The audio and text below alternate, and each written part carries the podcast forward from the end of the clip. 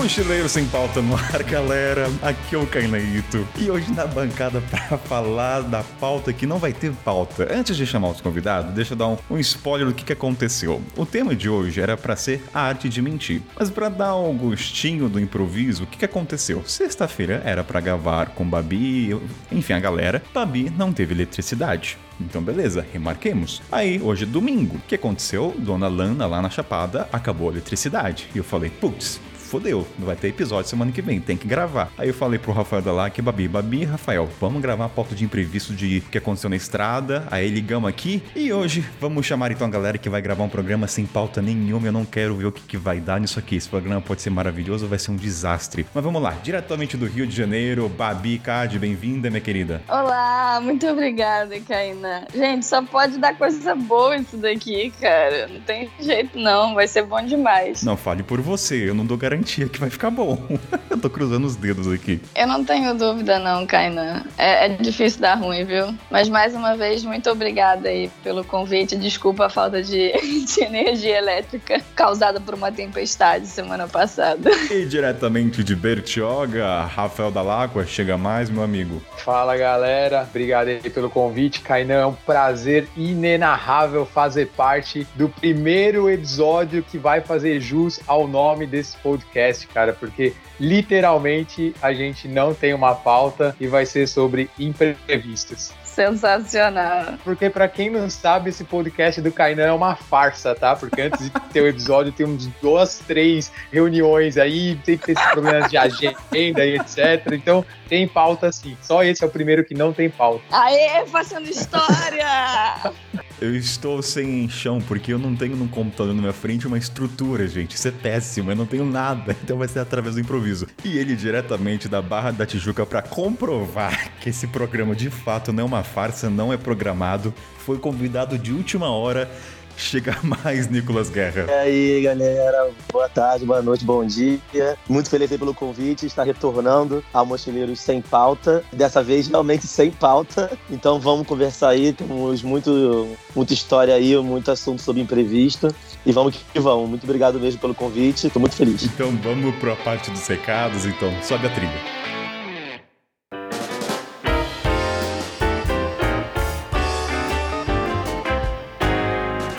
Aquele momento íntimo com o Kainan e você ouvinte, nesses blocos de 3 minutos. Fica comigo aí, vai. Ouve, não precisa sair não. Entendeu? Ah, 3 minutinhos, não precisa pular, avançar a linha não, cara. Pra que fazer isso? Ajuda o Mochileiro Sem Pauta e deixa correr esses 3 minutos, beleza?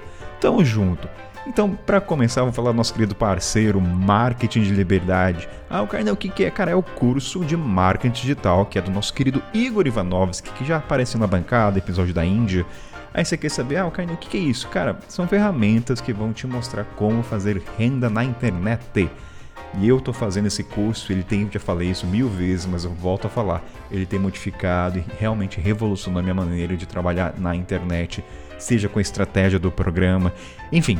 E mais importante de tudo, ouvinte do Mochileiro Sem Pauta tem desconto. Ó o barulhinho aí de dinheiro, puf. Como é que você faz? Você vai entrar no marketingliberdade.com barra mochileiros. Mas no último caso vai estar o link na descrição.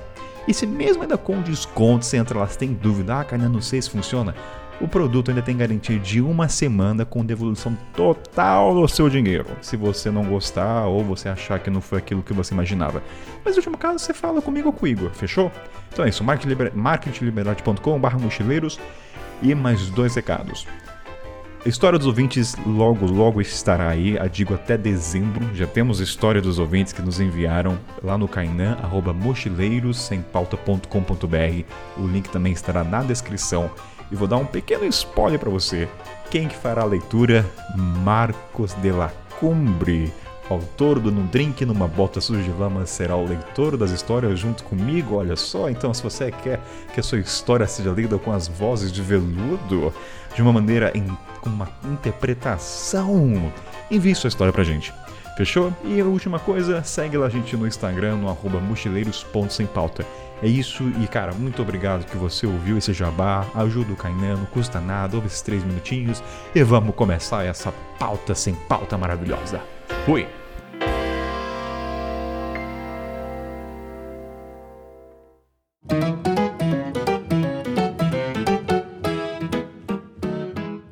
Babi, Rafael e Nicolas, eu não sei por onde começar. eu tô rindo aqui de desespero. Mas vamos lá, olhando o papelzinho com alguns tópicos, qual seria o melhor? Vamos falar do quê? Babi, vamos lá, você que trouxe várias ideias aqui nos bastidores, o que, que você sugere pra gente começar esse programa sem pauta? Então, eu pensei logo, Kainan, de começar quando você foi roubado. Eu lembrei muito disso, assim. Kainan, você teve a mochila roubada. Existe um imprevisto maior do que você perder seus pertences? Verdade, tinha, tinha até esquecido desse grande imprevisto. Então, eu não sei como discorrer falando sobre o, esse acontecimento, mas acho que ninguém espera ser roubado, mas eu não sei se esse imprevisto. Ele, ele me afetou de uma certa maneira no sentido de, de não ter um computador para continuar escrevendo, armazenar as coisas. Eu acho que no dia seguinte, eu não sei muito o que falar, Babi, na verdade, do imprevisto. Assim, eu sei que eu fui furtado, mas eu não sei o que discorrer. Tipo assim, eu sei que pra quem é de fora Ai, é um puta que negócio. O que você fez? O que, você fez? Ah, tá, vamos lá. É, mas vamos lá, tá. prático, assim. Tá, vamos prático. Pensar em, também em coisas práticas para as pessoas. O que, que você fez quando você faz roubada? Você, você, você faz o quê? Vai para onde? Tá, não, não. Primeira coisa, eu tava, eu tava no ônibus, então não tinha o que fazer. E não tinha polícia. A única coisa é você chorar. Não tem o que fazer. Então, qual é o recurso? Ligar para a mãe ou para o pai para desabafar, cara. Você precisa compartilhar com alguém aquele sentimento de merda. Tanto que, ah, na verdade, nem foi minha mãe, foi com a Babi até, né? A Babi foi a primeira pessoa que eu falei, porque ela ligou. Foi, na... pior que é. Pior que foi, cara. Putz, Babi ouviu chorando. Foi uma merda isso. E tava no ônibus. É. Então, assim, o que você faz nessas horas? Primeira e coisa. Foi a primeira vez que a gente se falou. Verdade, caramba, tinha esquecido disso. E eu, a, quem conectou, né? A, o ela era é, a Maria é. do Cultura Navegável que tava indo pra África ainda. Nem tinha ido a menina. Olha, o tempo passa rápido. Mas enfim, ser furtado, o que, que você faz é. nessas horas, né? É a primeira coisa é chorar, ligar para as pessoas, se é que você tem um meio de comunicação, porque no caso ele não furtou o celular. E, cara, e depois, né, assim, você começa a pensar, eu acho que na estrada ela te faz com que tome decisões muito num curto espaço de tempo. Então a galera, os amigos começaram a me ajudar, a Babi ajudou a divulgar, aí eu conheci o Richard, o Richard divulgou, aí fizeram a vaquinha. Então, assim, é um imprevisto que você não tem como se preparar antes. Mesmo, vai, vamos supor, fui furtado uma vez. Se eu for furtado de novo, vai ser em outro contexto, outro país, outra situação. Então também não tem nada que te prepare, entende? Então é isso que eu tenho para falar, Babi. Eu não sei muito que discorrer sobre o furto, na verdade. Olha, eu tenho, eu tenho uma, uma história parecida, que eu acho maneiro compartilhar. Eu não tive um mochilão roubado, mas eu esqueci meu mochilão num ônibus que foi embora sem mim. E assim, foi horrível. Você tava bêbado, por acaso? Não acontece. Não, nesse dia eu não tava, não. É que, Nicolas, como é que alguém esquece um mochilão, cara? É sua casa, eu não consigo compreender cara, então, isso. Eu vou, eu vou, não, então, eu vou contar a história. Ó, vai ser, vai ser rápido. O que acontece? Eu tava no ônibus indo da Alemanha pra Praga, alguma coisa assim. E aí, o ônibus parou numa cidade chamada Dresden. E eu pensei que fosse uma parada pra galera descer pra comer, essas coisas, né? Então eu desci. Eu cometi o grande erro que é, deixei o passaporte na mochila. Não sei por que eu fiz isso. Eu desci só com o celular pra comprar uma coisa rapidinho pra comer. Aí eu desci, fui na lojinha comprar comida bem rápido. Quando eu voltei, cadê o ônibus? Não tinha ônibus mais. Ele tinha ido embora. Aí eu fiquei, tipo, eu tava com o celular num bolso, acho que, sei lá, 30 euros no outro bolso, numa cidade da Alemanha, onde ninguém falava inglês. Aí eu, cara, ferrou, né? E agora, o que eu faço? E é o que você falou, né? A estrada faz a gente tomar decisões em, em curto espaço. Eu tentei, tipo, fui na, numa polícia que tinha ali perto e a polícia não me ajudou. Falou que não podia fazer nada para me ajudar. Eles mandaram comprar outra passagem. Tipo, compra outra passagem, vai pra Praga. Eu falei, como é que eu vou comprar passagem se eu não tenho documento, não tenho passaporte, não tenho nada. E aí descobri um Wi-Fi. Eu falei, cara, vou pedir ajuda na internet. Aí liguei o Wi-Fi, consegui conectar no Wi-Fi e entrei no grupo do Facebook chamado CSF, é, Intercâmbio Europa, um negócio desse. Era um grupo de várias pessoas brasileiros morando na Europa. O grupo tinha 30 mil pessoas. Aí eu entrei nesse grupo, era um grupo que eu já fazia parte, eu, eu pedi a Couchsurfing nesse grupo. Eu falei, galera, é o seguinte, tô perdido, postei em caixa alta, tá ligado? Bem desesperado mesmo. Falei, alguém me ajuda, não sei o que fazer. Eu tenho Wi-Fi durante 30 minutos. E eu dei muita sorte que nesse grupo a galera começou a se movimentar para me ajudar. E aí começaram a compartilhar. E aí, pô, alguém ajuda ele, alguém ajuda ele, não sei o Aí um cara me, me mandou no inbox e falou: Olha, já falei com meu amigo, meu amigo ligou pra companhia de ônibus, falaram para você não se preocupar, vai passar um outro ônibus aí daqui a, sei lá, 20 minutos, esteja no ponto que você vai entrar no seu outro ônibus. É, não deu outra, cara. Caralho. Voltei lá no ponto. Cara, era uma agência, Student Agency, eu acho o nome da agência. Cara, eu cheguei no ponto, tinha uma moça assim, você é o menino que ficou pra trás? Eu falei, sou eu. Entrar no ônibus. Aí eu entrei, entrei no Cara. busão, cara, cheguei em Praga. Gente. Cheguei em Praga, minha mochila tava lá, no guichê da, da, da, da agência, minha mochila com tudo dentro, bonitinho, recuperei a mochila desse jeito. Gente, Nicolas, que história maravilhosa, cara. Cara, maravilhoso, de pessoas, né? Babi, ele fala isso que é Alemanha, continente africano. Esquece. Você não ia conseguir ligar. Não importa, Kainan, mas Não, não, sim. quando é que você ia pensar em mandar mensagem no Facebook, cara? Olha Não, a sagacidade não, do moleque. Não estou desmerecendo, tô falando que assim, parabéns, o cara foi uma gaiva. Nicolas, você foi uma gaiva. Salva de palmas pro Nicolas, tomada decisão sensacional. Nossa, mas eu nunca pensaria nisso, entrar num grupo do Facebook, nunca, mas nem passou, nem, nem passava pela minha cabeça. Não, eu estaria chorando. Não é, não, mas assim, tentei comprar, tentei comprar, né? Tentei comprar outra passagem, não rolou. Aí o desespero, eu falei, cara, não é o que fazer. Pensei em ligar meus pais pra chorar, mas eu nem tinha, não ia ter nem tempo pra isso. Então, que exatamente, nessas horas você não tem tempo pra lamentar. Pois é, tem que agir. E detalhe, hein? Nesse grupo tinha um menino brasileiro que morava na cidade que eu tava. Ele falou, Nicolas, no ruim, no ruim, vem aqui pra casa, dorme aqui. Na rua tu não fica. Aí, cara, Sensacional, sério. Se tomar a pílula azul, fim da história. Se tomar a pílula vermelha, fica no País das Maravilhas. Babi, só conectando o que ele falou quando você perguntou, que agora veio mais ideias na cabeça. Eu não consegui fazer tanta coisa porque eu tava no ônibus. O máximo que eu fiz naquele momento do furto foi É. pedir pro motorista, pedir pra galera ver as coisas, mas, cara, não falo idioma, ninguém falava inglês ali também, então, tipo, eu fiz o que eu podia ali. Entendeu? Aí depois que eu saí do ônibus, aí eu corri atrás, eu fui falar com o pessoal, aí eu- até um rosto da cidade não me cobrou porque eu falei que eu tinha sido furtado, eles foram com- complacentes com isso. Mas nessas horas, assim, não, não tem muito tempo pra choro. Você tá na estrada, né? Principalmente quando você tá em movimento. Não tem muito o que fazer.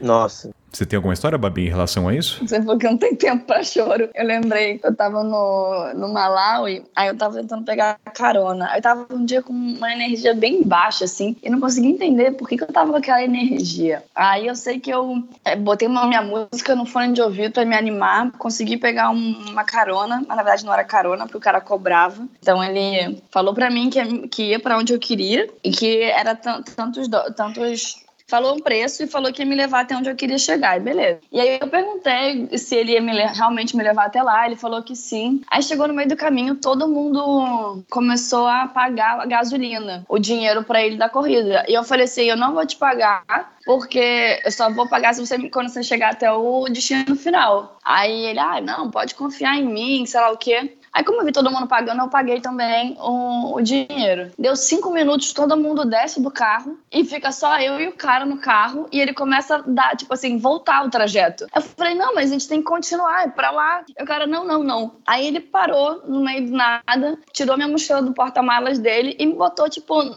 num carro, você vai entrar nesse carro aí. E aí eu fiquei tão puta, mas tão puta com aquele cara, porque ele tinha me falado que queria me levar pro meu destino final. Ele me jogou no meio do nada, assim, pra entrar naquele carro. Eu fiquei tão desesperada, eu comecei a xingar o cara e comecei a chorar que nem uma louca, desesperada. Mas só uma curiosidade, Babi, o seu choro foi aquele de. Hum. Aquele choro de, de- Qual é a palavra? Isso- é, ai, caramba, aquele choro de birra que faz escândalo. Catalisado. Isso. Não. Era um Ai, foi de tudo, Kainan. Foi de tudo. Eu nunca me. Eu nunca. Eu lembro muito disso que parecia, tipo assim, tinha acabado o mundo e eu só tava mudando de carro. Enfim, o cara foi meio sacana comigo. Acho que foi um choro de catalisador, assim, tipo, sabe, de tirar tudo, todo o cansaço de dentro. Mas enfim, a minha maneira de lidar foi chorar pra cacete nesse momento. Não foi manter a razão. Eu perdi o controle completo. E acontece. Exatamente. Quando eu fui furtado pela segunda vez em Paris, eu fui roubado duas vezes. Na segunda vez foi exatamente assim. Eu tava no meio da rua de madrugada e aí um cara furtou meu celular e eu fiquei muito desesperado, comecei a chorar. E comecei a chorar, não sabia o que fazer. Eu comecei a chorar, sentei no chão, começou a chover. Parecia cena de filme. Começou a chover. Aí eu, cara, o que tá acontecendo? Eu tô aqui nesse lugar há cinco meses, eu só, sou- só sou roubado. Aí depois que eu chorei muito, falei, beleza, agora eu tenho que ir pra casa, né? Aí fui andando, tentar descobrir meu caminho. Mas também é uma forma de você, sei lá, né? Tipo, botar pra fora aquela energia, né? Também é bom às vezes. É, concordo. Ô, Rafa, você já chorou também? Porque eu já chorei. Kainan Não. já chorou. É, Nicolas já chorou. Falta você. E olha, pior que aqui, eu tô, eu tô me esforçando aqui para tentar me encaixar nessa pauta sem pauta, né? E eu não lembro de eu não lembro de nenhum caso assim, eu, assim, pensando em imprevistos, tal, acho que o de vocês foram mais pesados que os meus assim, eu não lembro de nenhum desse dessa magnitude que aconteceu na minha trip. E, Ué, eu, mas e agora e- eu tô parando para pensar, o Babi, eu não chorei em nenhum momento não na minha trip. Que homem insensível. Em nenhum né? momento na sua trip. Pera. Nem de... Pera. Não, peraí. Nem, não, pera, parou tudo esse podcast aqui. Nenhum momento da sua trip. Eu, eu, Nem de emoção. sou muito, não, de chorado de rir, sabe? Chorado de alegria tal, mas de emoção, de tristeza, de raiva, eu não lembro, sinceramente. Nem de saudade. Não, de saudade eu sou bem tranquilo, pra falar a verdade. Nem se despedindo das pessoas. Não, Você é um insensível. Você não tem não coração. eu, eu tenho um controle emocional muito forte, é diferente. Se tomar a pílula azul, fim da história.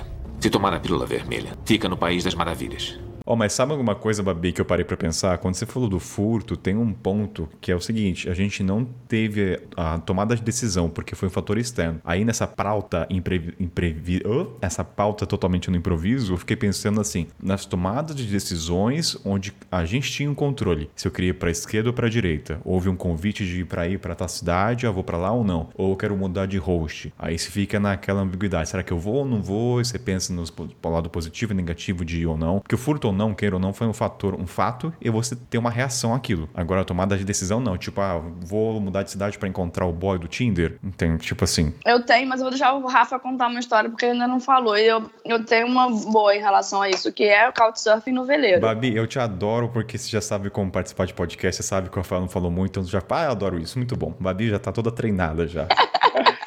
Cara, o que acontecia muito no começo das minhas trips, né, e não necessariamente nessa última agora, mas nos meus primeiros mochilões, é quando eu fazia algumas besteiras por beber, por sair, essas coisas, e acabava acontecendo episódios parecidos com o do Nicolas, mas aí era por total negligência e responsabilidade minha, né. E uma das mais notórias, assim, que eu tive foi quando eu tava fazendo um mochilão na América do Sul, é, acho que foi em 2010, 2010, 2011, e aí é, um dos pontos altos era aquele era um mochilão bem diferente, né? Eu ia viajar só por três semanas, era férias de trabalho, etc. Mas mesmo assim era uma viagem de mochilão, né? E aí um dos pontos altos dessa trip era fazer aquele é, cruce, cruce del Lagos, cruce de, é que é cruzar os lagos ali entre o Chile e a Argentina, né? Então eu estava no sul do Chile, eu ia fazer esse cruzar os lagos ali e chegar em Bariloche na Argentina. E aí um dia antes de fazer esse passeio, eu cheguei lá na cidade do sul do Chile, né? Da onde que ele saía, que se não me engano era de Puerto Varas. E aí eu encontrei um amigo meu, chileno, que eu tinha conhecido nos Estados Unidos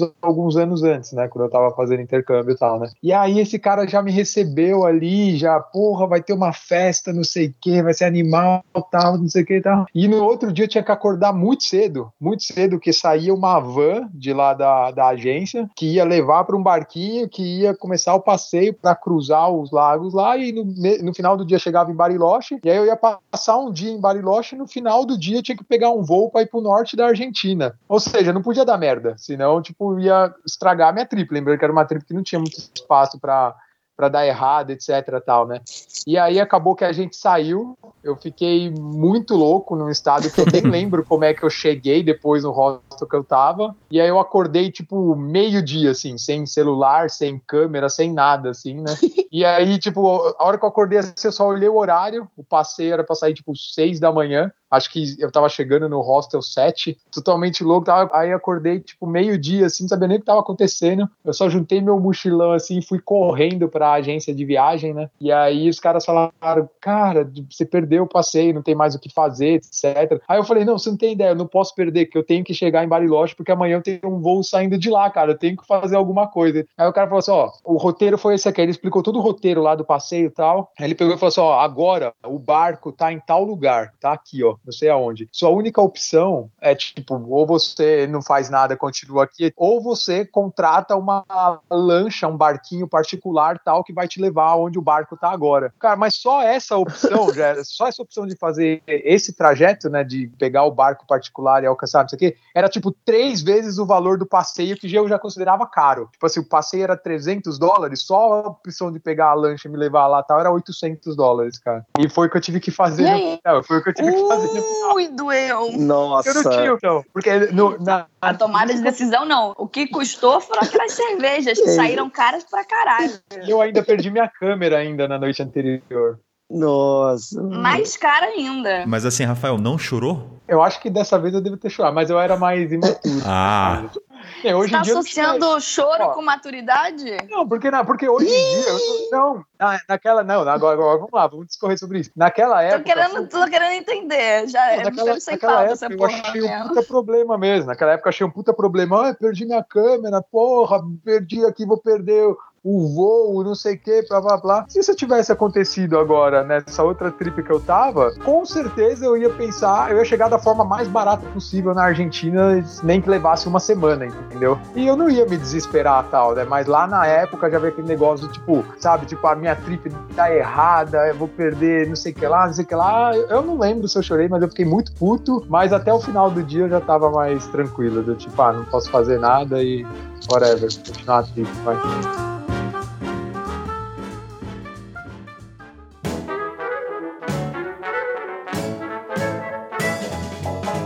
Ou seja, tomada de decisões imprevistas é sempre uma merda, né? Nunca é coisa boa, aparentemente. Não, discordo. Quer deixar as histórias Eu- bonitas eu- pro final eu- ou quer já soltar os contos bonitos, Babi?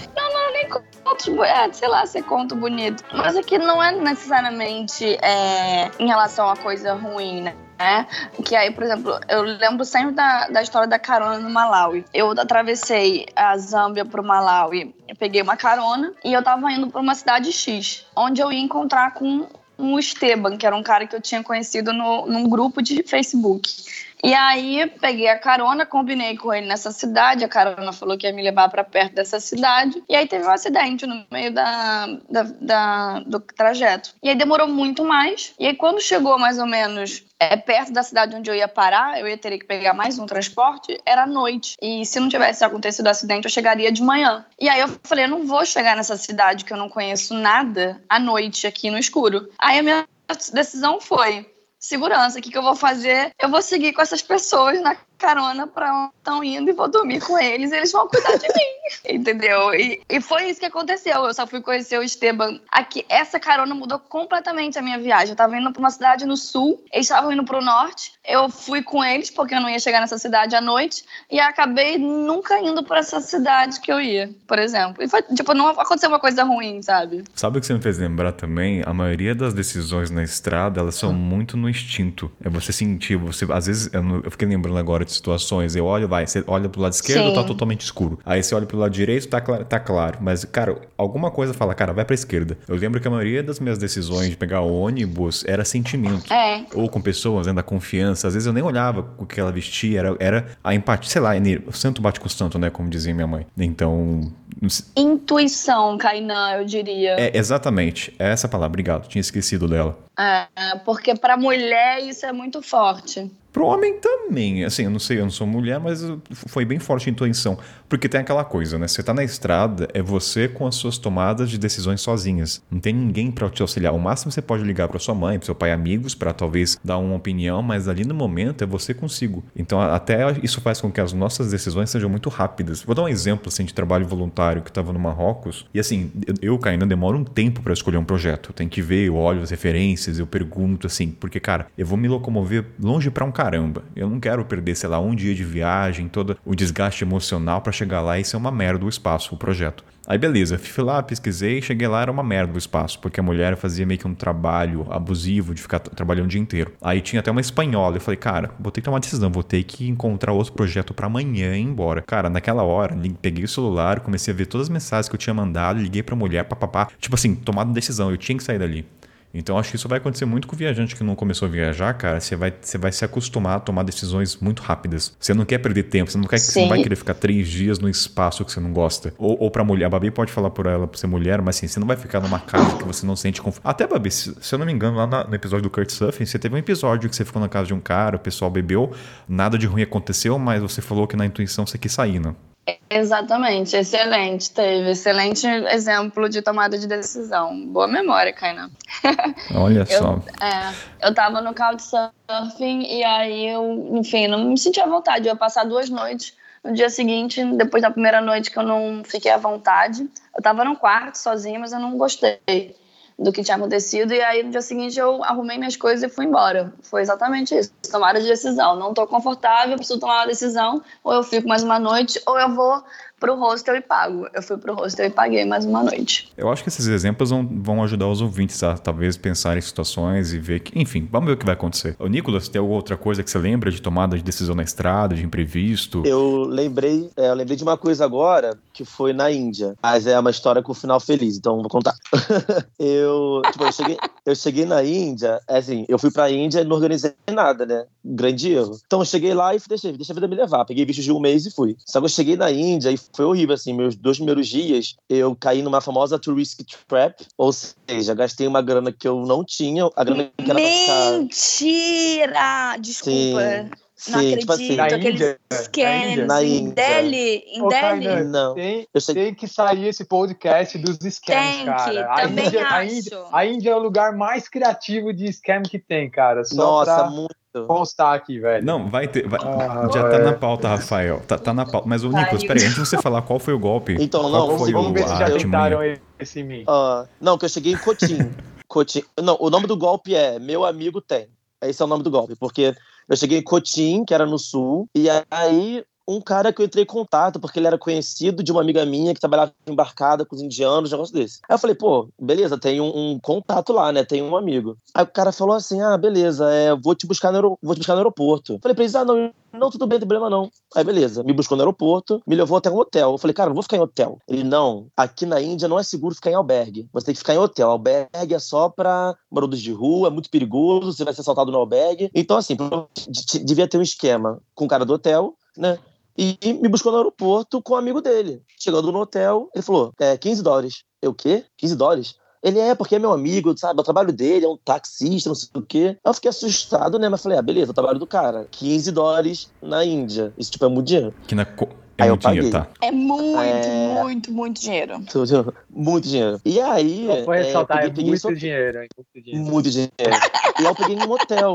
Aí, aí eu, pe- eu fiquei nesse hotel. Aí, tipo, o hotel também era caro. Devia ser, sei lá, 15 dólares também. Aí, eu- minha sorte é que eu peguei duas noites ou três noites nesse hotel. Cara, que burro que eu fui.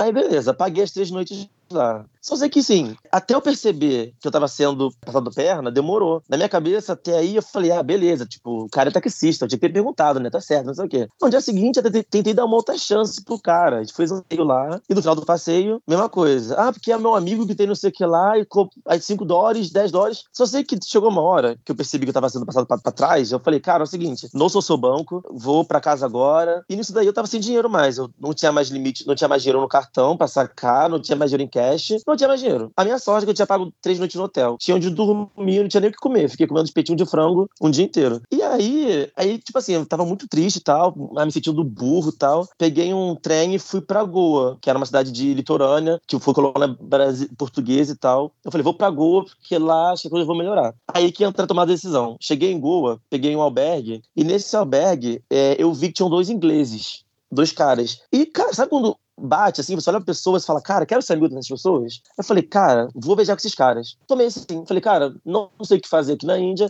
me ferrei nos primeiros dias, vou beijar com esses caras, que esses caras parecem legais. Eu cheguei pra eles, pô, tudo bem, meu nome é Nicolas, sou brasileiro. Eles, não, prazer, fizemos amizade. Eu falei, e aí, qual é o rolê de vocês aqui da Índia? Eles, ah, vou ficar um mês aí viajando é, até, o, até o norte, que isso era o sul. Falei, cara, vou viajar com vocês, beleza? Aí eles, ah, tá bom. Aí fiquei um mês. A partir daí a viagem foi muito maneira. Foi muito legal. Ficamos amigos, os caras são meus irmãozões, foram me visitar em Paris e tudo. E assim, eu decidi que eu ia viajar com eles porque a minha viagem ia ser maneira se eu fosse com eles. Então, assim, foi uma coisa que me ferrei muito no início. Demais. E, cara, Cara- assim, foi conexão total. Se tomar a pílula azul, fim da história.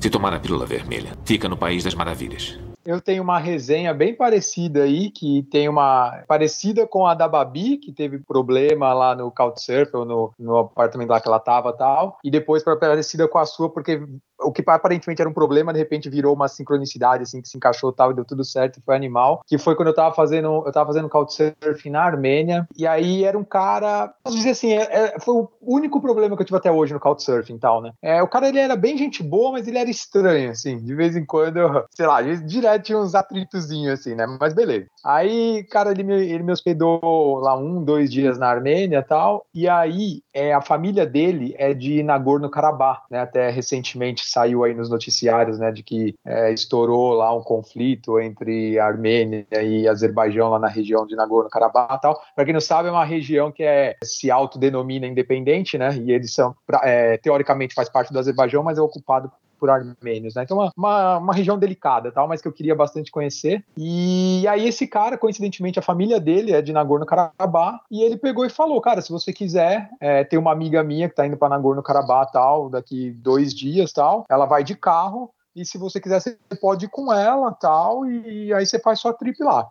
Falei, ah, beleza, né, cara? Demorou, com certeza quero ir com a sua amiga e tal, né? Aí quando chegou um dia antes da viagem, ele falou assim: ah, velho, eu tirei uns day offs e eu também vou pra Nagorno Karabakh. Você pode ficar lá na casa da minha família tal, vou te mostrar a porra toda lá tal. Aí eu falei, caramba, animal, cara, melhor ainda, né? Pode ficar na casa dos meus pais, lá meus pais têm uma casa de campo também, a gente fica lá tal, tranquilo, né? Falei, não, demorou. Aí, vamos, aí fomos para Nagorno Karabakh. Fui eu, ele, a amiga dele lá que tinha um carro, e um amigo da amiga dele lá tal, né? Aí beleza, aí ficou, a gente ficou o primeiro dia lá em Nagorno-Karabakh, e o segundo dia. Aí no nosso primeiro dia, eu, a gente conheceu um grupo de gringos que estavam viajando também em Nagorno-Karabakh, que praticamente eram os únicos turistas que estavam lá além de mim, que eram é, dois alemães, uma italiana e um, e um australiano, né?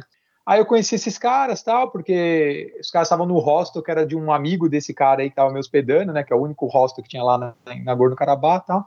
Aí beleza, eu conheci esses caras, pá, pá. aí no dia seguinte a gente ia combinar de se encontrar numa cachoeira que tinha lá em Nagorno-Karabakh tal, né, pá, pá. Aí, ah, vamos se encontrar em tal lugar, fazer essa trilha junto, fazer essa cachoeira tal, né, se encontrar. Aí o que aconteceu? Nesse dia eu tava fazendo. E a gente encontrar esse grupo, esses quatro, essas quatro pessoas direto lá na cachoeira, né? Porque eu e esse cara que tava me hospedando, a gente ia fazer uma trilha diferente, cheio de coisa. Aí no que a gente tava fazendo essa trilha, eu comecei a discutir com o cara, né? Porque ele ficava fumando e jogando cigarro na trilha, sabe? Aí eu falei, cara, para de fazer isso, velho. Para de jogar cigarro na natureza aí, não sei o quê. Aí ele, não, não sei o quê, normal, todo mundo faz isso, pá, blá, blá, blá. Eu falei, não, não tá certo, cara. Isso daí você vai jogar, vai ficar ficar sei lá quantos milhares de anos aí, não sei o que, suja, papapá. Aí o cara ficou puto, né, de ter falado isso. Acendeu o cigarro, jogou de novo. Aí eu falei, cara, dá aqui pra mim, ó, eu guardo, coloco numa garrafinha aqui, no final do dia eu jogo fora, eu guardo, não sei o quê. E ele, tipo, nem ligou, né, continuou lá fazendo o rolê dele. Aí beleza, aí a gente foi, encontrou a galera lá na, na cachoeira tal, a gente ficou junto um tempinho, Aí ele acendeu, isso passou um tempo já, né? Aí ele acendeu um cigarro lá também na cachoeira, papapá, terminou de fumar e jogou a bituca, tipo, na cachoeira lá, cara. Aí eu fiquei puto. Não foi pra te provocar? Não, aí eu fiquei puto e eu, tipo, dei um esporro nele, assim, entre aspas, na frente dos, das outras pessoas que estavam lá, tá ligado?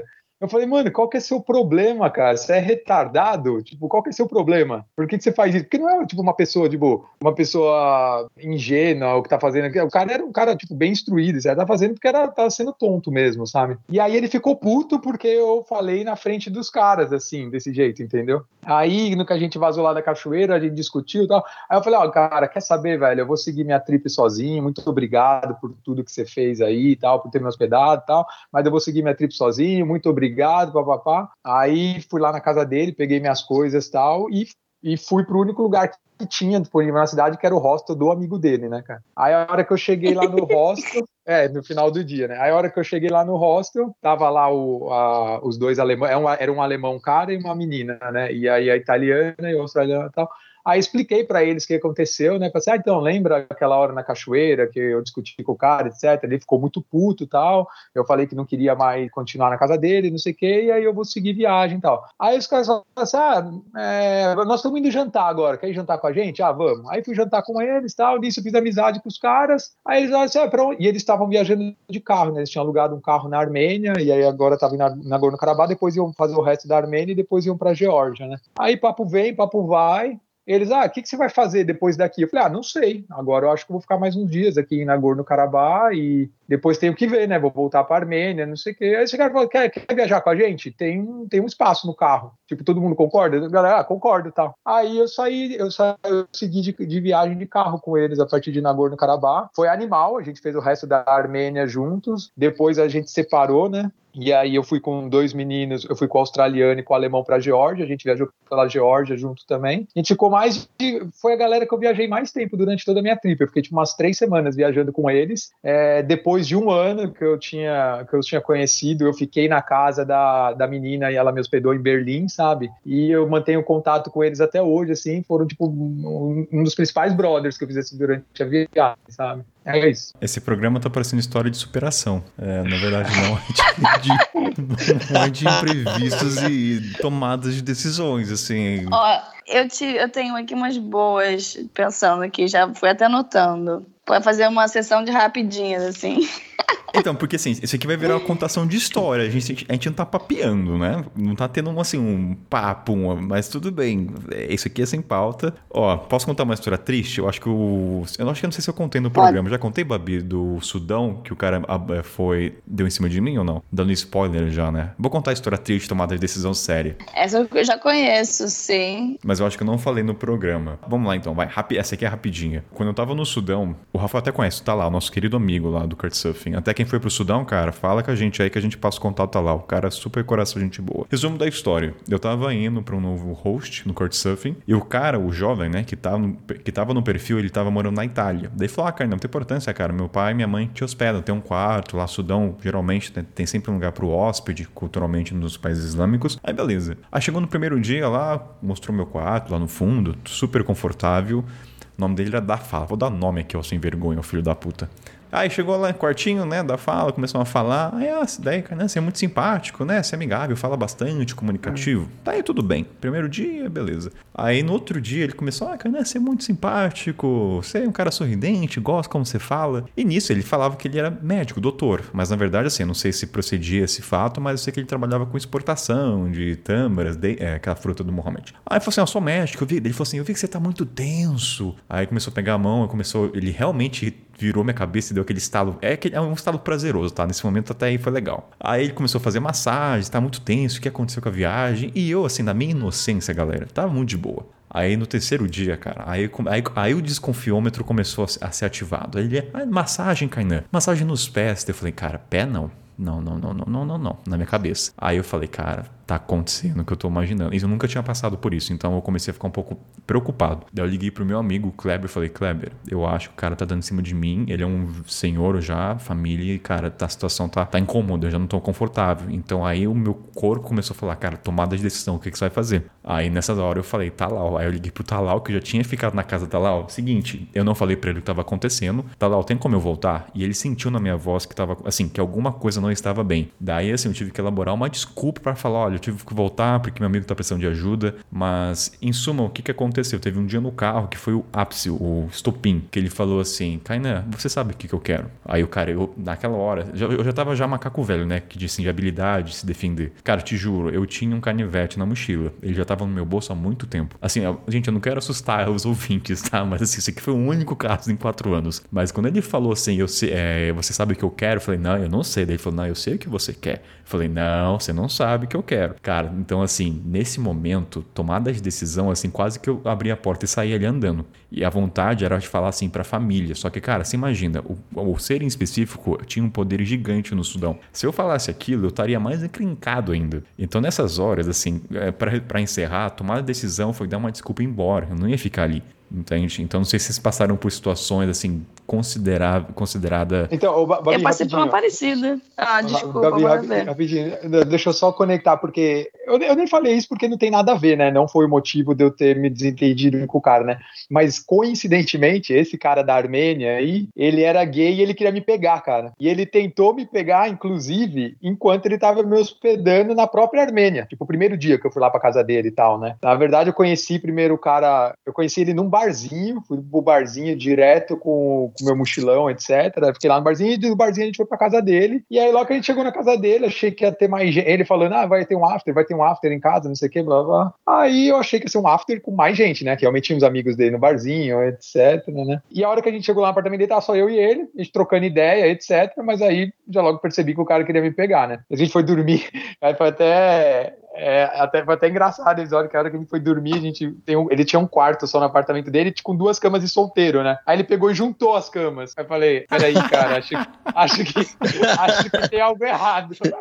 Mas eu fui, eu fui escovar os dentes, né? A hora que eu voltei, as camas estavam juntas e ele meteu uma musiquinha tipo Love Moments, tá ligado? Eu falei, não, peraí, acho, acho que tem algo errado. Adoro! Gente, isso é tão normal para as mulheres. Tanto que, eu, tanto que eu falei, eu nem mencionei isso porque não tem nada a ver com a mensagem, com, a, com o que aconteceu, sabe? Tanto que ele foi lá, tentou me pegar e ainda e ficou, tipo, insistindo, dando argumentos, etc., de que eu deveria provar, não sei lá onde tá o prazer do homem, papapá, sabe, cara? Me enfiando cerveja e tal. O cara tava mal intencionado, cara. Aí eu, não, Adoro. não, não. não, ele, ele tentou te embebedar, Rafael. Não, me embebedar. É porque, mas Gente, isso acontece toda hora com as mulheres, é tão interessante eu falei, velho, perspectiva masculina. Eu falei, não, às vezes eu conto essa história, sabe? Por isso que eu não gosto de começar contando, né? Que agora foi muito coincidência, né? Que eu falei e o Kainan emendou essa, né? Mas eu conto para outros para outras pessoas, geralmente homem, eles ficam, nossa, se é comigo, eu fico puto, nossa, comigo, eu dou porrada no cara. Eu falo, velho, o cara tem que tentar pegar os outros caras. Se ele Exatamente. Gosta de, se ele gosta de outros homens, senão ele nunca vai ter. Você não tenta pegar outras minas, cara? Porra. Boa, Rafael, arrasou. Aí, tanto, e aí você começou, começou de boa, cara, que quando eu falo isso, a galera não acredita, né? Tanto que esse cara tentou me pegar no meu primeiro dia lá na Armênia, aí eu falei que não, falei que não, falei, cara, eu tenho, inclusive eu tenho namorado, eu tô muito confiante da minha heterossexualidade e tal, te respeito, tenho amigos gays e tal, blá, blá, mas não vai rolar e se você continuar tentando me pegar, eu vou vazar da tua casa.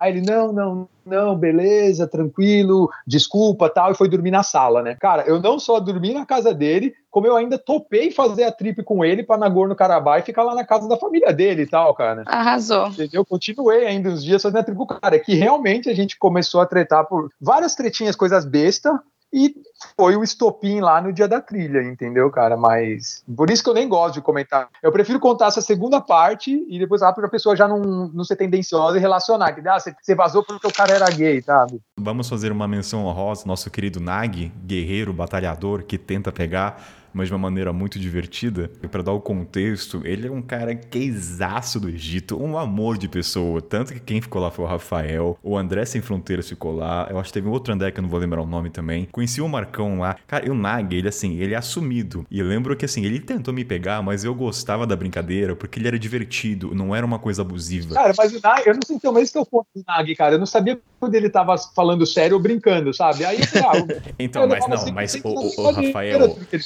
Mas a tática do Naga é através das brincadeiras. Vai que você dá uma é, brecha. Ele joga um verde. Se você abraçar, ele pega. Exatamente. Gente, isso joga... acontece o dia todo com as mulheres. É tão engraçado ver vocês homens falando isso. É muito bom, cara.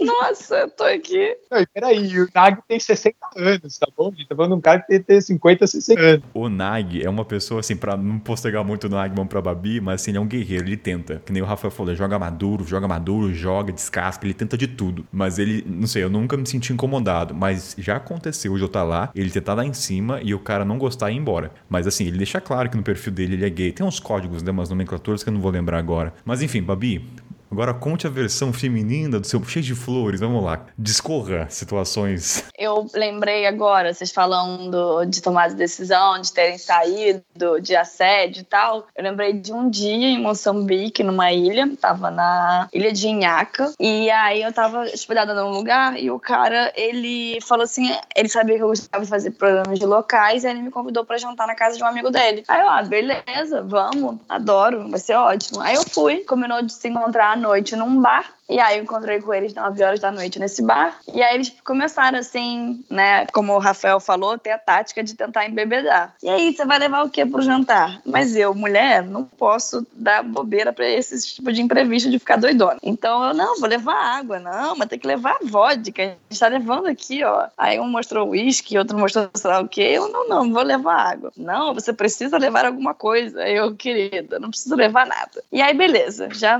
comecei não gostando. É, disso, né? E aí continuei com eles, esperando para ir pro jantar, até que falaram assim: ah, não, então a gente tá indo, vamos lá pro carro. E aí quando eu cheguei, era o carro da polícia da cidade. Então tinham dois policiais na frente, um dirigindo, outro no banco do carona, e do lado o amigo, o cara do meu hotel, e o e o amigo dele no meio. E aí o cara, o amigo do meio, ficou tipo assim, meio que dando em cima de mim, se, enche... se encostando a perna e tal. E aí eu fui pedir pra ele, pô, você pode tirar sua perna? Fecha a perna, de... enfim.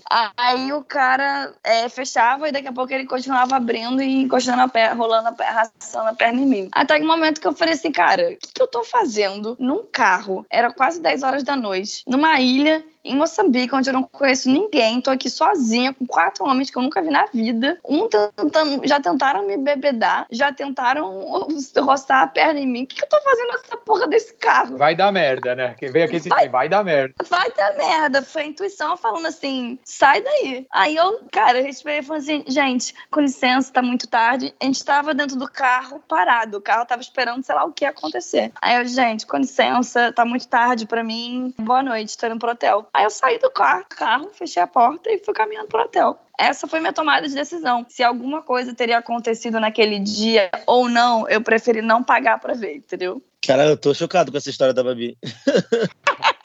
Porque eu tenho, eu tenho dificuldade, às vezes, de seguir a minha intuição, sabe? Tipo, ah, sei lá, às vezes eu, eu sinto que, cara, se eu fizer isso vai dar merda. Aí eu vou lá e faço. Aí dá merda. Então, Nicolas, eu acho, assim, não sei, mas eu acho que como mulher, eu inclusive falo muito isso, a gente tem que seguir muito mais a intuição, sabe? Porque eu acho que a gente tá muito mais sujeito a riscos. Então, eu vi o Rafael falando assim, o dia que ele perdeu o passeio foi porque o dia que ele tinha enchido a cara. E aí ele tinha acordado de ressaca ataque e perder o horário. Eu não posso encher a cara sozinha, porque eu tenho que estar no controle da situação, sabe? Então, é. assim, tem umas coisas que, gente, que mulher tem que fazer que é diferente de homem, que faz com que talvez imprevistos sejam menores e que a gente tenha que ouvir mais a nossa intuição. Não sei.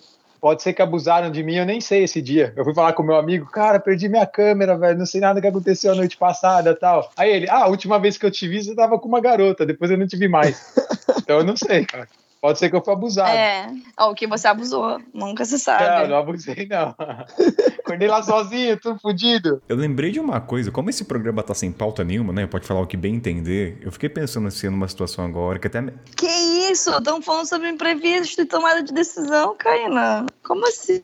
Não, sim, mas não tem, um, mas não tem uma estrutura. Eu não tô olhando pra uma planilha na minha frente seguindo, entendeu? É diferente, assim, não tem compromisso com a palavra aqui. Eu lembrei de uma história que até me arrepia, que tá conectado com tomada de decisão mas inconsciente. Eu não vou entrar em campo religioso, mas essa é para aquelas pessoas que, quando acontece alguma coisa, elas não entendem e só vai entender depois. Deixa eu contar essa aqui. Essa aqui é, é uma história pesada. Eita! Quando eu estava no Quênia, é pesada essa aqui, cara. Essa aqui eu, chorei no dia. Essa eu chorei, viu? Eu estava no Quênia, na ilha chamada Mafangano. Eu estava fazendo um projeto. O que que acontece? Kainan, quando vai mudar de cidade ou de país, eu sempre vou um dia antes na empresa de ônibus e vou comprar o ticket. Sempre, para saber onde é que é. Não é nem por garantia de espaço. Sempre tem vaga. É mais para saber onde é que é, saber onde chegar no dia seguinte. E como era uma ilha, eu falei, cara, eu não vou, vou comprar no dia. Amanhã cedo eu chego lá, compro na hora, vai ter vaga e eu chego na capital de Nairobi. Beleza. Fui lá, peguei o barquinho, uma hora, cheguei lá na estação, na rodoviária. Cara, não tinha o ticket. Eu falei, puta que pariu, nunca aconteceu isso. Sempre tem vaga no ônibus na na África em geral, na minha experiência, tinha lotado. Daí eu falei, puta cara, não tem como eu voltar pra ilha, pegar um barco que seria.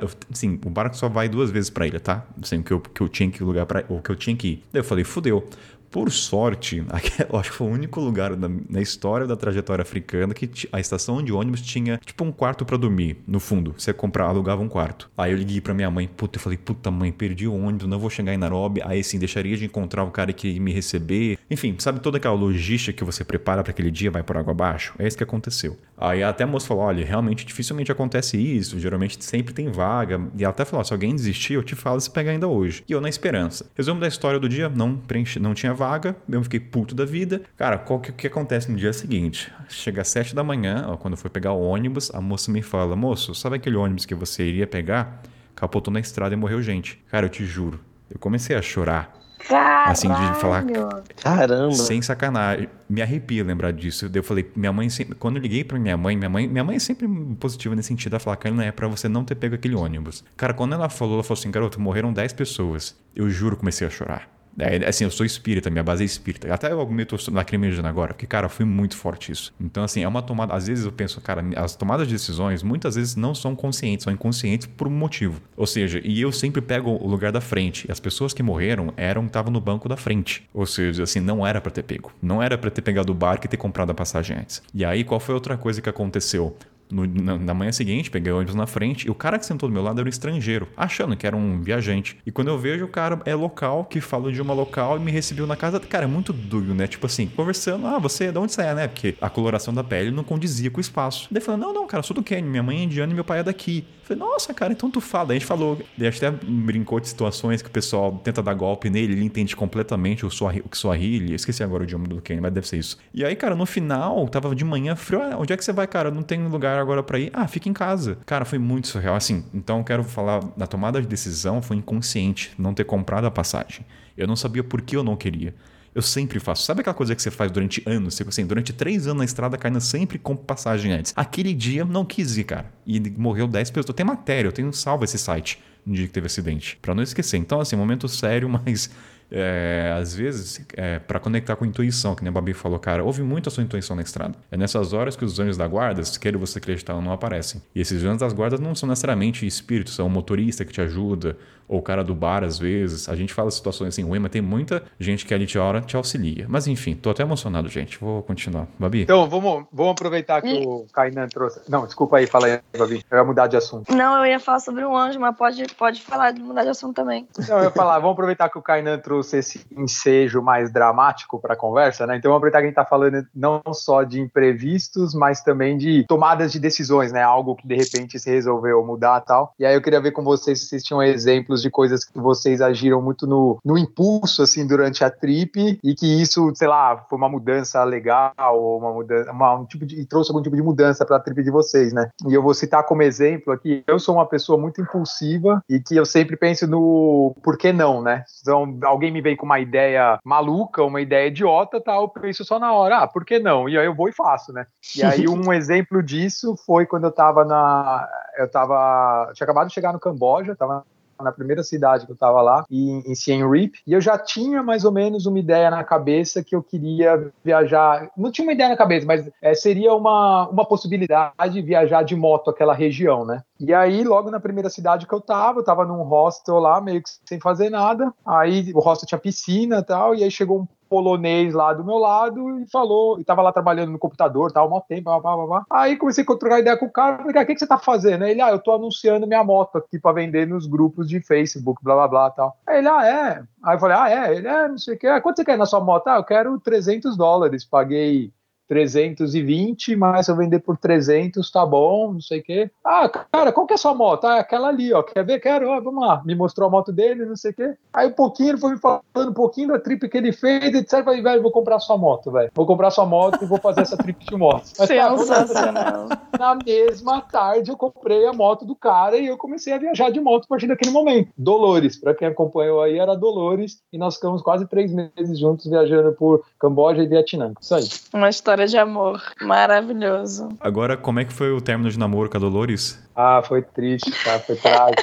Você já tem que ir se preparando, né, cara? Porque a Dolores, ela não era só uma moto, ela tinha personalidade. Tinha dia que ela simplesmente resolvia não ligar, cara. Ela resolvia não funcionar. Ela sempre me surpreendia, todos os dias ela me surpreendia. Seja a buzina para não funcionar, o farol, ou ela não desligar que é dia que eu vi, tirava a chave dela e ela ficava ligada. Olha que coisa mais impressionante, cara. Ah, o, o amor. E Rafael, mesmo no término, é... não chorou? Eu sempre vou perguntar nesse programa se não chorou, porque.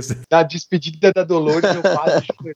Foi, foi triste. Mas eu, eu venho... Foi quase. A gente chega em algum momento desse programa que você fala, eu chorei. A gente chega lá. Mas sabe, mas sabe por que eu não chorei, cara? Porque aí eu vendi a Dolores pra um casal mó fofo. Eu vi que eles iam ter várias alegrias, igual eu tive, assim, sabe, cara? E aí me veio pensamentos bons, assim. Não tinha motivo pra chorar, cara. Mas eu ficava sempre assim, toda, toda semana mandando mensagem pra eles. E aí, como é que tá a Dolores? E aí, posso continuar chamando ela de Dolores? Vocês não deram outro nome, né, cara? Fiquei mó tempo falando com eles. Eu fiz até um story na despedida, foi mó triste, cara. Um story assim, preto e branco e tal. Porra, a galera já tava envolvida com a Dolores. Ela era uma Honda pirata, velho. Porque no Vietnã eles falsificam moto Honda. Nossa senhora.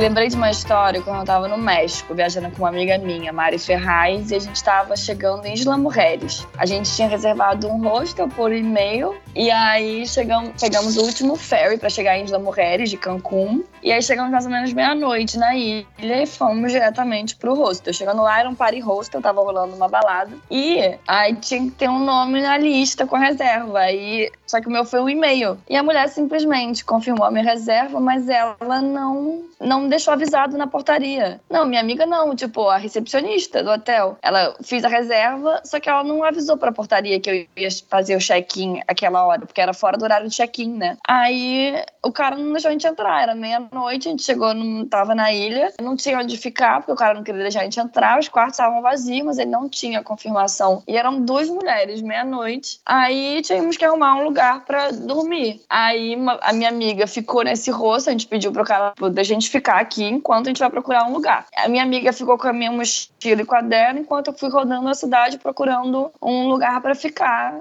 tipo, aberto meia-noite, não tinha quase nada, tudo fechado. Enfim, no final das contas, a gente conseguiu um lugar, pagou bem mais caro do que a gente pagaria no hostel, em quarto compartilhado, mas pelo menos a gente conseguiu ir dormir. Eu lembro que esse hotel, a gente entrou no quarto, o cara abriu a porta do quarto, tinham cinco baratas, cara, cinco baratas. Aí eu ainda pedi um desconto pro cara, mas não rolou não.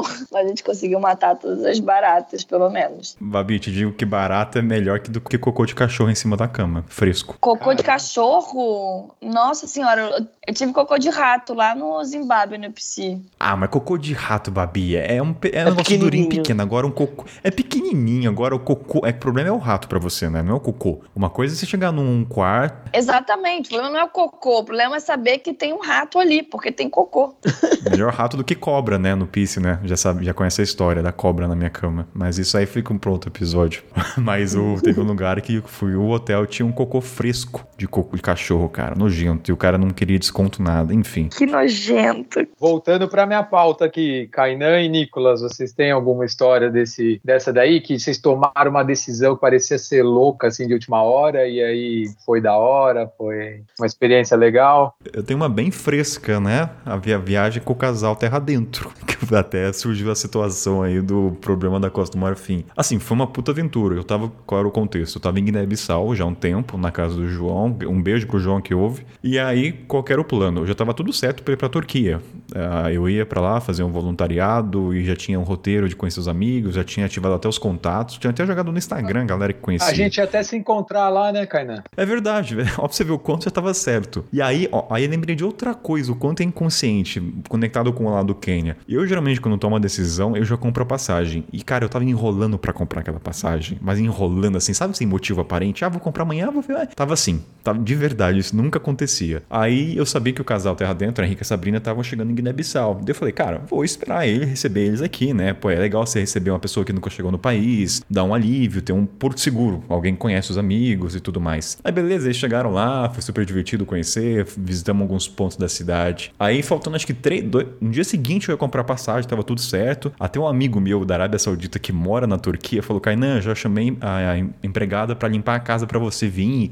Tipo assim, tava tudo te lindo. Cara, a Sabrina e o Henrique, eu vou xingar. Hoje eu xingo, xingo brincando. Isso é uma proposta decente. Kainan, vamos com a gente até Gana encontrar a Carol. Eu falei, puta que pariu, cara, na minha cabeça. Sabe quando tá tudo certinho, você tá tranquila, tá tudo planejado, já tem um workaway pra fazer, já tem lugar pra você ficar e o cara vem e apresenta, puf, muda todo o roteiro. Daí ele falou, Kainan, vamos com a gente até, você não paga nada de gasolina, só paga assim, a gente racha onde vai dormir e tudo mais. Eu falei, meu Deus, por que, que vocês fizeram isso? Cara, te juro, não consegui dormir nos dois dias seguintes porque eu não sabia o que fazer. Eu pensava, cara, que chance única do caralho de viajar com eles no carro. Porque eu não gosto de dirigir, entendeu? Então era uma chance única. Só que daí aconteceu. Vai ter um episódio só pra isso, mas qual foi o final da história? Eu ia encontrar a Carol, grande Carol Yusser em Gana, né? Já que a gente nunca tinha se conhecido. E, cara, aí surgiu a questão do acampamento, saímos no domingo, espetacular, capa do G1. Hoje é uma puta história pra contar. Mas, assim, eu vou dizer que foi um lado bom, porque, pô, cara, foi a maior aventura de nossas vidas. Literalmente, sabe aquela história pra você contar pro seu tataraneto?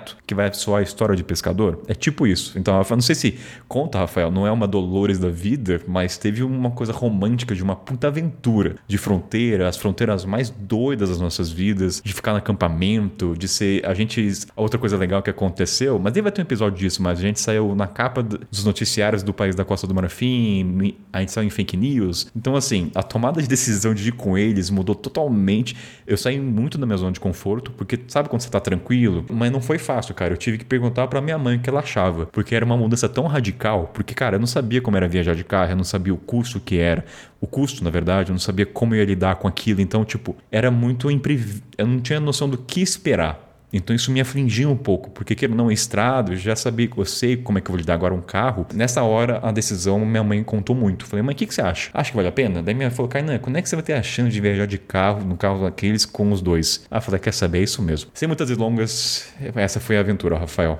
Maravilhosa. Cara, Eu, eu tenho- lembrei de mais uma, depois, mas depois eu falo depois do Nicolas. Vai, Nicolas. Não, aqui eu contei uma, eu contei, né, da Índia que passaram a perna, agora eu vou contar uma que eu fui ajudado. Tá- Eu tava caronando pelo Quênia. E aí, tipo assim, tava, tava- tudo dando certo, né? A gente conseguiu uma carona de caminhão direto pro, pro litoral, que era onde a gente tava querendo ir. E lá no litoral começamos a subir. Só que a gente chegou numa cidade, acho que era Kisumu, no litoral. E aí, não tinha onde ficar, não tínhamos onde ficar, não conseguimos couchsurfing, e não tínhamos muito dinheiro. Então, assim, falou, cara, vamos ver um albergue. Não achava nada, não achava nada, tava de noite já, começou a ficar tensa a situação. E a gente falou, cara, começamos a conversar com as pessoas assim na rua. Ah, qual é esse lugar que possa ficar, não sei o quê. E aparece um anjo em forma de pessoa e fala, cara, então, eu, sei lá, meu tio tem uma hospedagem aqui, ou sei lá, eu trabalho numa hospedagem aqui. A gente falou, cara, então, quanto é que você cobraria? Ele, ah, vamos desenrolar lá, mas é, posso tentar aí, sei lá, 10 dólares. A gente falou, pô, vamos ver então. Só sei que a casa era uma puta casa com assim, vários quartos privados, uma piscina gigante. E ficamos lá, tipo, uns dois, três dias. Pagamos, acho que foi 10 dólares por dia, que valeu super a pena. E assim, chegamos lá sem ter onde dormir. Encontramos esse cara que ajudou a gente. Então, assim, é, quando você tá caronando, né? Você tá muito fora da zona de conforto. Você conta muito com essas, com essas pessoas que aparecem pra ajudar, né? Aparece, ajuda e vai embora. Mas acabou que esse cara ficamos muito amigos. Somos amigos até hoje aí. Já quero voltar, já quero voltar pra ficar de novo lá. Se tomar a pílula azul, fim da história. Se tomar a pílula vermelha, fica no País das Maravilhas. Ô, Babi, sabe que eu lembrei dessas histórias, assim, fugindo um pouco das histórias, nessas horas dá um puto orgulho da gente, né? Dá aquela assim que sou foda pra um caralho, né? Quando você safa de uma situação, você consegue resolver.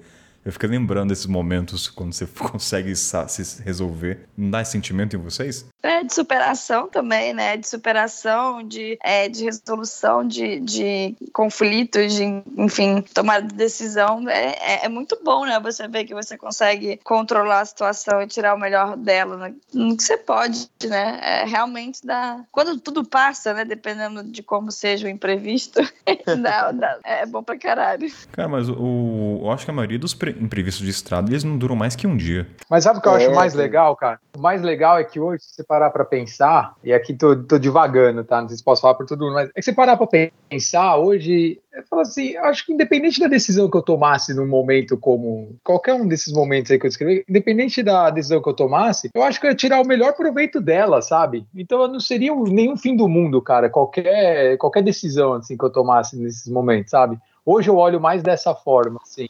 É mais ou menos, gente. Eu não penso assim, não. Desculpa, Ah. Rafa. Porque assim, a situação até que eu contei aí de Moçambique, eu, não, eu acho que tomei a melhor decisão e que se eu tivesse tomado outra decisão, poderia ter acontecido alguma coisa ruim. É, é que aí já é uma coisa. envol- É, nessas situações de risco, eu acho que sim, vai. Mas. Não, mas eu, eu entendo o que você está falando, né? Tô dizendo mais como mudança como um todo, sabe? Sim. O negócio de tá nos seus planos, você vai, abraça. eu Acho que. Aí, que nem o Kainan falou, depois você pensa, caramba, fui foda tal. Mas se você também não tivesse te- feito isso, que nem você, Kainan, se você não tivesse viajado de carro lá com os caras, tivesse feito a outra coisa, ia ser foda também do mesmo jeito, sabe? Você ia ter gostado também. Sim, mas uma coisa que eu aprendi, esse ditado é muito recorrente nos viajantes. Sempre diga sim pras coisas. Cara, eu acho que não teve uma vez, eu tô tentando lembrar quando eu falei não pra alguma proposta de viajar. Tô tentando lembrar. A Fabi vai discordar também. Sempre diga assim, Fabi. O que, que você acha sobre isso? Eu sei, tô brincando.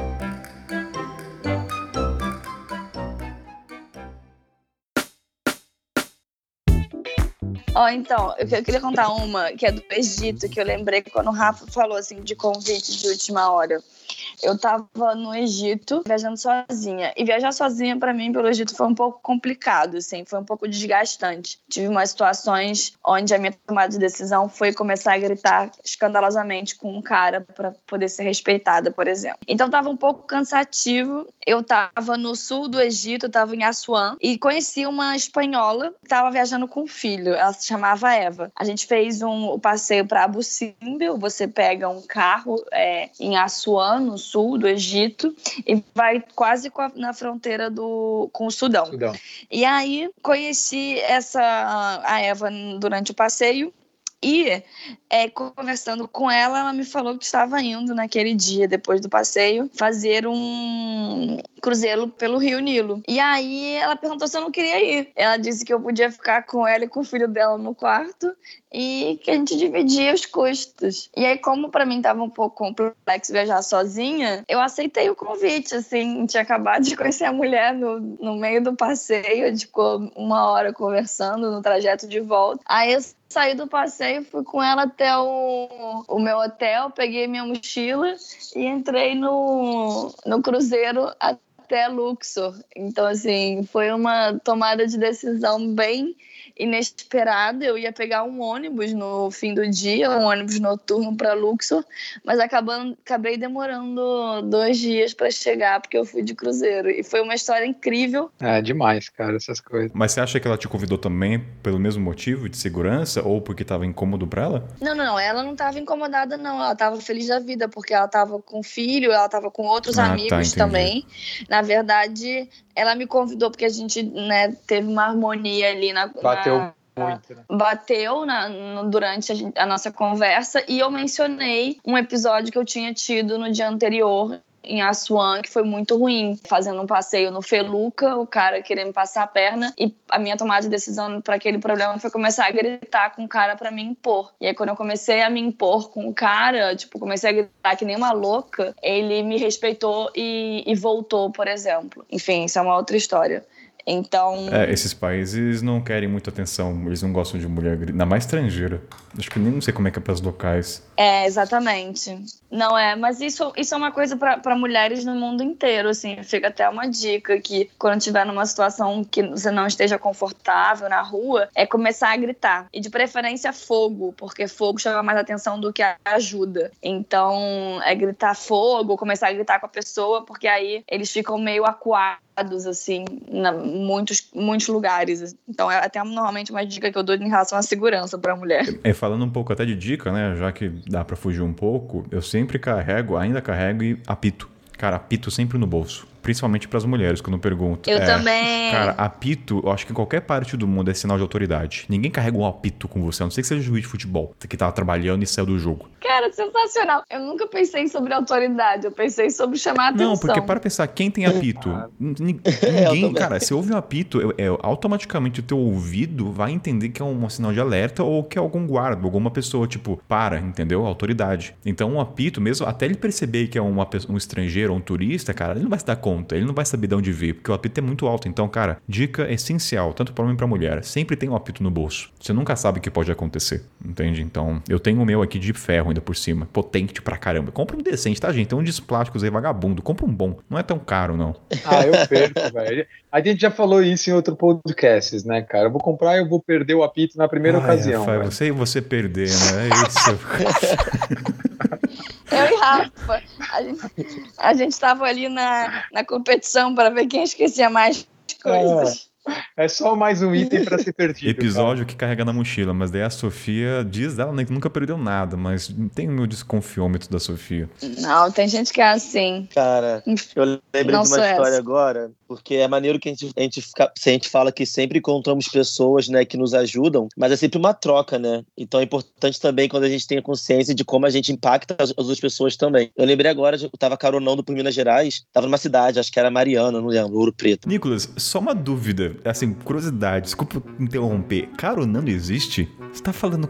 Ai, obrigada! Obrigada! Muito obrigada! Não, eu tô pensando aqui, cara, caronando. Olha, eu, eu vou dar uma ajuda, eu vou dar uma ajuda pro Nicolas aqui, cara. Existe sim, porque se é em inglês, todo mundo fala hitchhiking, cara. Ah, eu tava hitchhiking, eu tava hitchhiking, então Rafa- pode Rafael, falar não, caronando não queira sim. comparar. Não, olha só, é que eu nunca ouvi na vida. É só isso. Primeira vez. E o, e o Nicolas usa com a maior naturalidade, assim, como se fosse.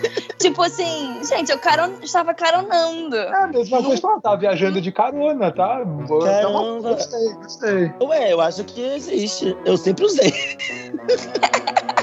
Você ouvinte, não, vou fazer uma enquete. Quando esse programa for pro ar, vai estar no Instagram lá a enquete. Você já ouviu falar caronando? Porque juro, que nem a Babi falou, o Nicolas falou com tanta naturalidade que eu tive que interromper a narrativa dele pra perguntar, cara. Que eu falei, não, caronando, gente, isso é muito surreal. Mas enfim, Nicolas, Eu tô, eu tô Não, eu chocado. achei maravilhoso.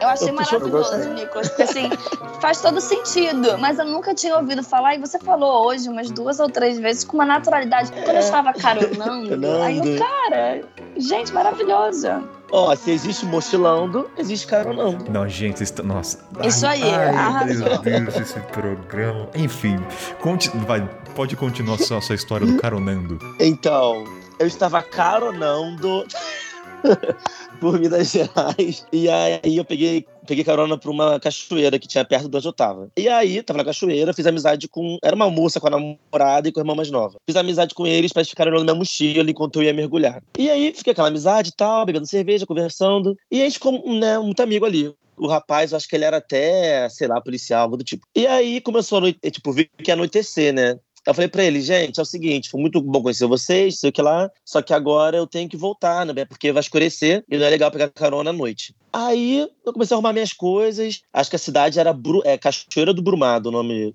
do bairro da cidade. Aí veio a moça pra mim assim, chegou no canto e falou, Nicolas, é o seguinte, a gente tava aqui conversando e tal, você não quer ir lá pra nossa casa, não? Aí eu, oxe, como assim? Nem, nem, nem pedi, né? Nem tentei. Ela, não, porque a gente nunca fez isso. Meu namorado, inclusive, né, não, não gosta dessas coisas. Mas a gente gostou tanto de você. Você é um cara tão legal. As suas histórias são ótimas. A gente queria que você fosse pra nossa casa pra gente fazer um churrasco, beber uma cerveja, dorme lá. E amanhã, a gente, quando a gente voltar pra nossa casa, a gente te deixa no caminho lá em Mariana. Eu, tá bom. Vamos que vamos. Então, assim, é, eu achei muito legal porque foi numa sequência de, de tomadas de, né, de atitude. Eu é, olhar para aquela pessoa e ver neles um, pessoas seguras para poder olhar minha mochila, eu ter aceitado é, ir para casa deles, e acabou que foi muito legal. Fizemos uma festa lá à noite na casa deles e no dia seguinte me deixaram em Mariana. Essa é a história. Pera aí, qual que é a moral? Tipo, eu não sei se eu sou rio ou eu sou. Se eu...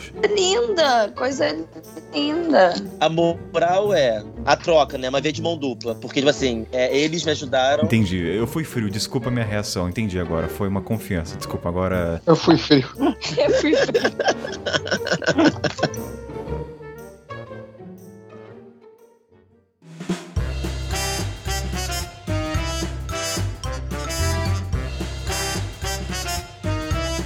Eu tenho uma pergunta para vocês que é ao contrário. É, por exemplo, chega alguém para você e fala assim: "Eu vou largar tudo para viajar com você".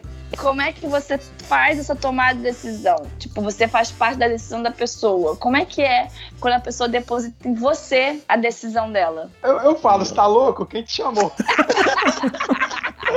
Eu, eu falei, não, Vai velho. na, na hora, você tá louco? É isso que eu quero.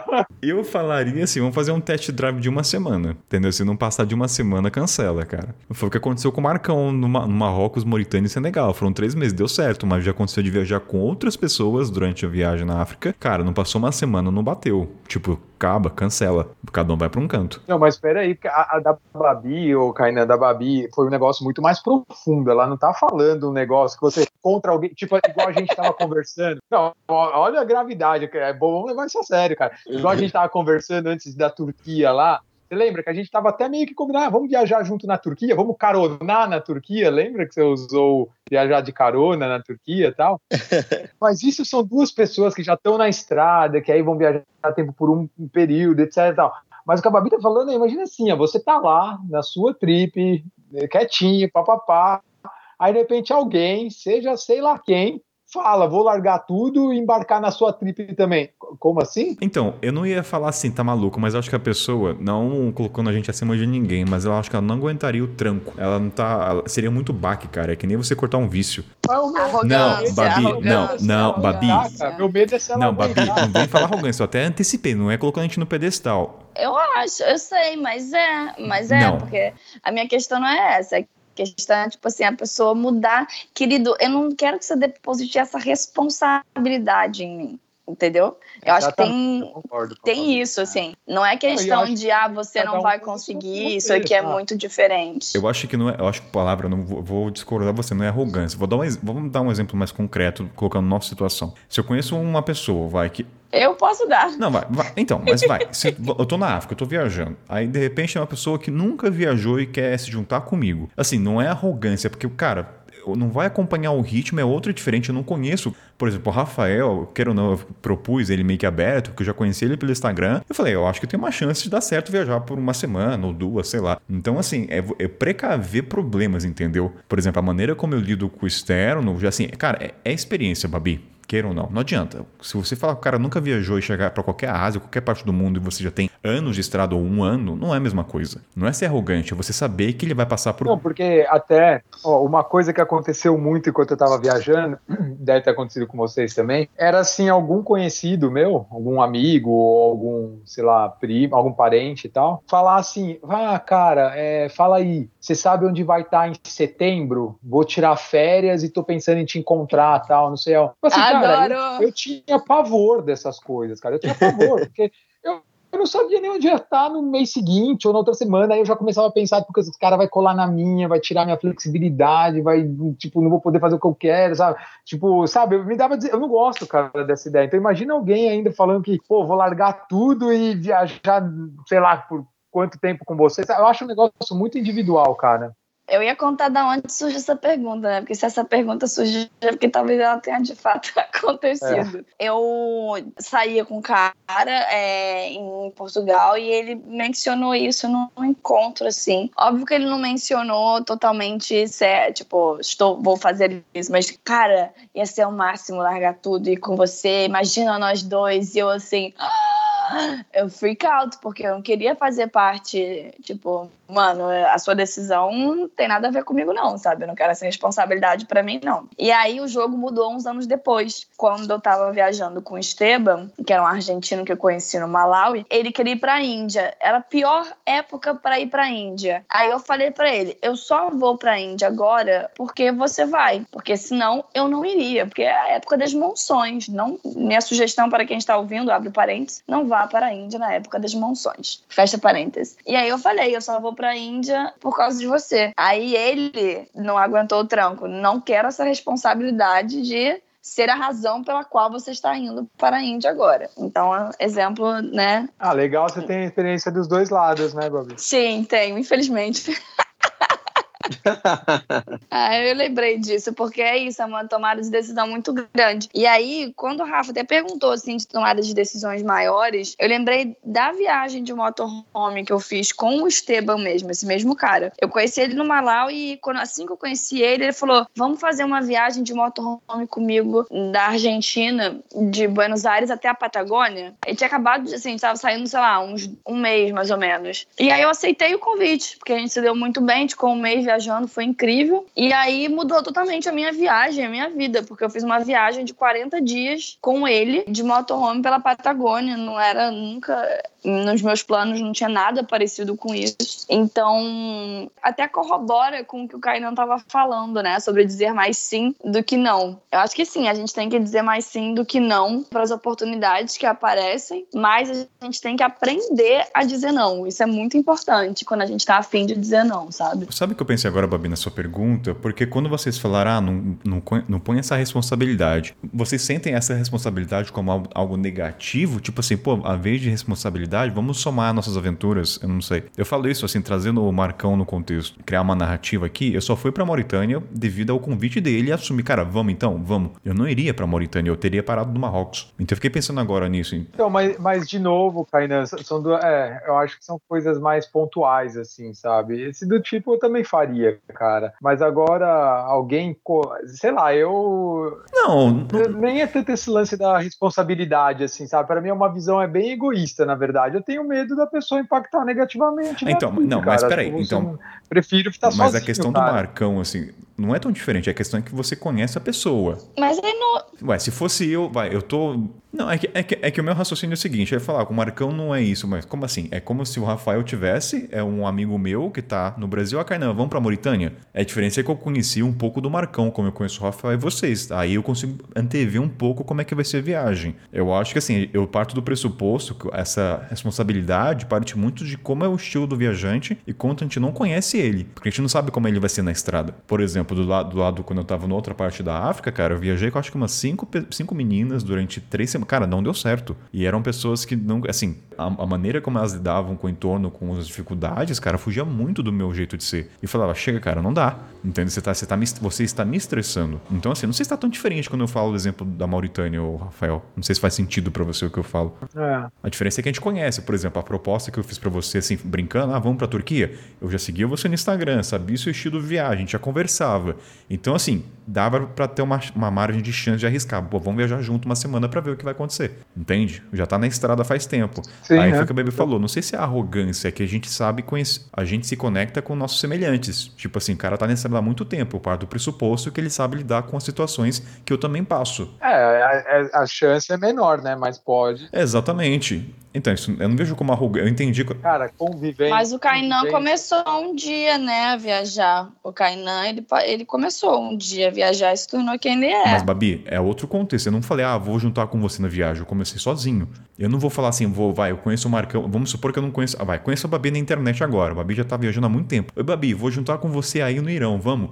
Não, eu não fiz, eu não fiz isso. É diferente. São duas situações extremas. Eu fui desenvolvendo as habilidades. E aí eu vou convidar, convidar nós, pessoas vão se aproximar, que eu quero viajar junto com quem tem semelhanças. Você, Paty, Richard, enfim. Uma consequência. Eu acho que deu para entender meu ponto de vista, mas eu só queria dizer que assim, que a situação da Mauritânia não é tão distante. A diferença é que eu conheci os valores da pessoa. E aí eu falei, cara, acho que dá uma boa viagem. E eu não iria com outra pessoa que eu não conhecesse, um primo meu que nunca viajou, ah, vamos pra Mauritânia? Não, não mesmo. Não vou me arriscar. Oh, não. Não, Babi. É, é cara, é, é, assim, é um, é um, é um... Não, não, não. Eu concordo plenamente. Eu também não iria. Tem amigas minhas que, inclusive, que eu amo e eu não quero viajar junto, porque não dá. É, achar que é amiga que viaja. Se tomar a pílula azul, fim da história. Se tomar a pílula vermelha, fica no País das Maravilhas. Agora uma, per... Agora uma pergunta. Vamos, vamos, trazer um papo leve. Você... Aqui a gente era gente, vocês viajariam entre nós? Claro! Eu viajaria com cada um de vocês. E se em uma semana não desse certo, menos de uma semana, se vocês me irritassem, eu ia pro outro lado. Não, eu já. Eu, já, é, eu, eu, com muita sinceridade, e eu já nem faço essa distinção que você fez, Canan, entre ser uma pessoa que eu acho que daria certo ou não tal. Eu acho assim, que qualquer pessoa viajaria por um curto período, cara. Agora, se você me falava um, um mês junto, etc, tal, é, a minha resposta, tipo, padrão, acho que seria não, entendeu? Falar, ah, um mês, Concordo, cara, não sei, é. velho, tal. Eu acho que é. Por exemplo, tipo assim, eu viajaria muito fácil com vocês todos, por quê? Porque é muito louco quando isso acontece. Quando são pessoas, né, que já viajam há muito tempo e a longo prazo, né, que todos nós temos uma história dessa, a dinâmica, ela é natural. Então, por exemplo, estamos viajando juntos, mas tenho certeza que daria, sei lá, cinco dias. Ah, peraí, então olha só, eu vou pra não sei aonde, você vai pra não sei aonde, daqui a cinco dias, a gente se encontra em não sei aonde, sabe? As Exato, tanto, muito. cara. Se a gente parar pra pensar, tem vários exemplos, cara, vários exemplos, assim, durante minha trip que eu conheci, tipo, essa galera mesmo que eu conhecia aí, que eu dei o exemplo da Armênia, Nagorno-Karabakh, sabe? Com um desses caras eu combinei que se eu fosse pra Austrália, a gente ia fazer uma trip na Austrália junto, que ele morava lá e ele ia querer, etc, sabe? Com outro também que eu conheci no, é, no Irã, depois eu encontrei o cara no Japão, fiquei na casa dele, fazer trip também por lá. Então isso acontece, é meio que natural, sabe? Mas uma coisa de longo prazo, cara, eu acho meio improvável. Mas aqui, quando vocês viajaram com as pessoas, seja por uma semana, o que, que não deu certo? Se vocês puderem trazer é, relatos Foi questão. Nossa, várias coisas. Não, uma, sema, uma semana eu considero que dá tudo certo. Mas o, o problema é. É um mês. Sei lá, cara. É, o problema é, sei lá. Tem, Não, dia, que eu quero acordar, tem dia que eu quero acordar e Olha, eu não quero falar gente, uma dependendo da- palavra. É, eu não Uma quero falar uma semana. palavra. Sabe que não vai falar uma palavra, cara? E você tem uma pessoa com você, como é que você não vai falar uma palavra? Não, mas eu acho que. Eu não considero isso negativo. Isso eu acho que é normal. Eu penso muito mais. Aí volta a tomada de decisão. Como é que os dois vão reagir a uma situação de, puto, o ônibus não vai ter hoje.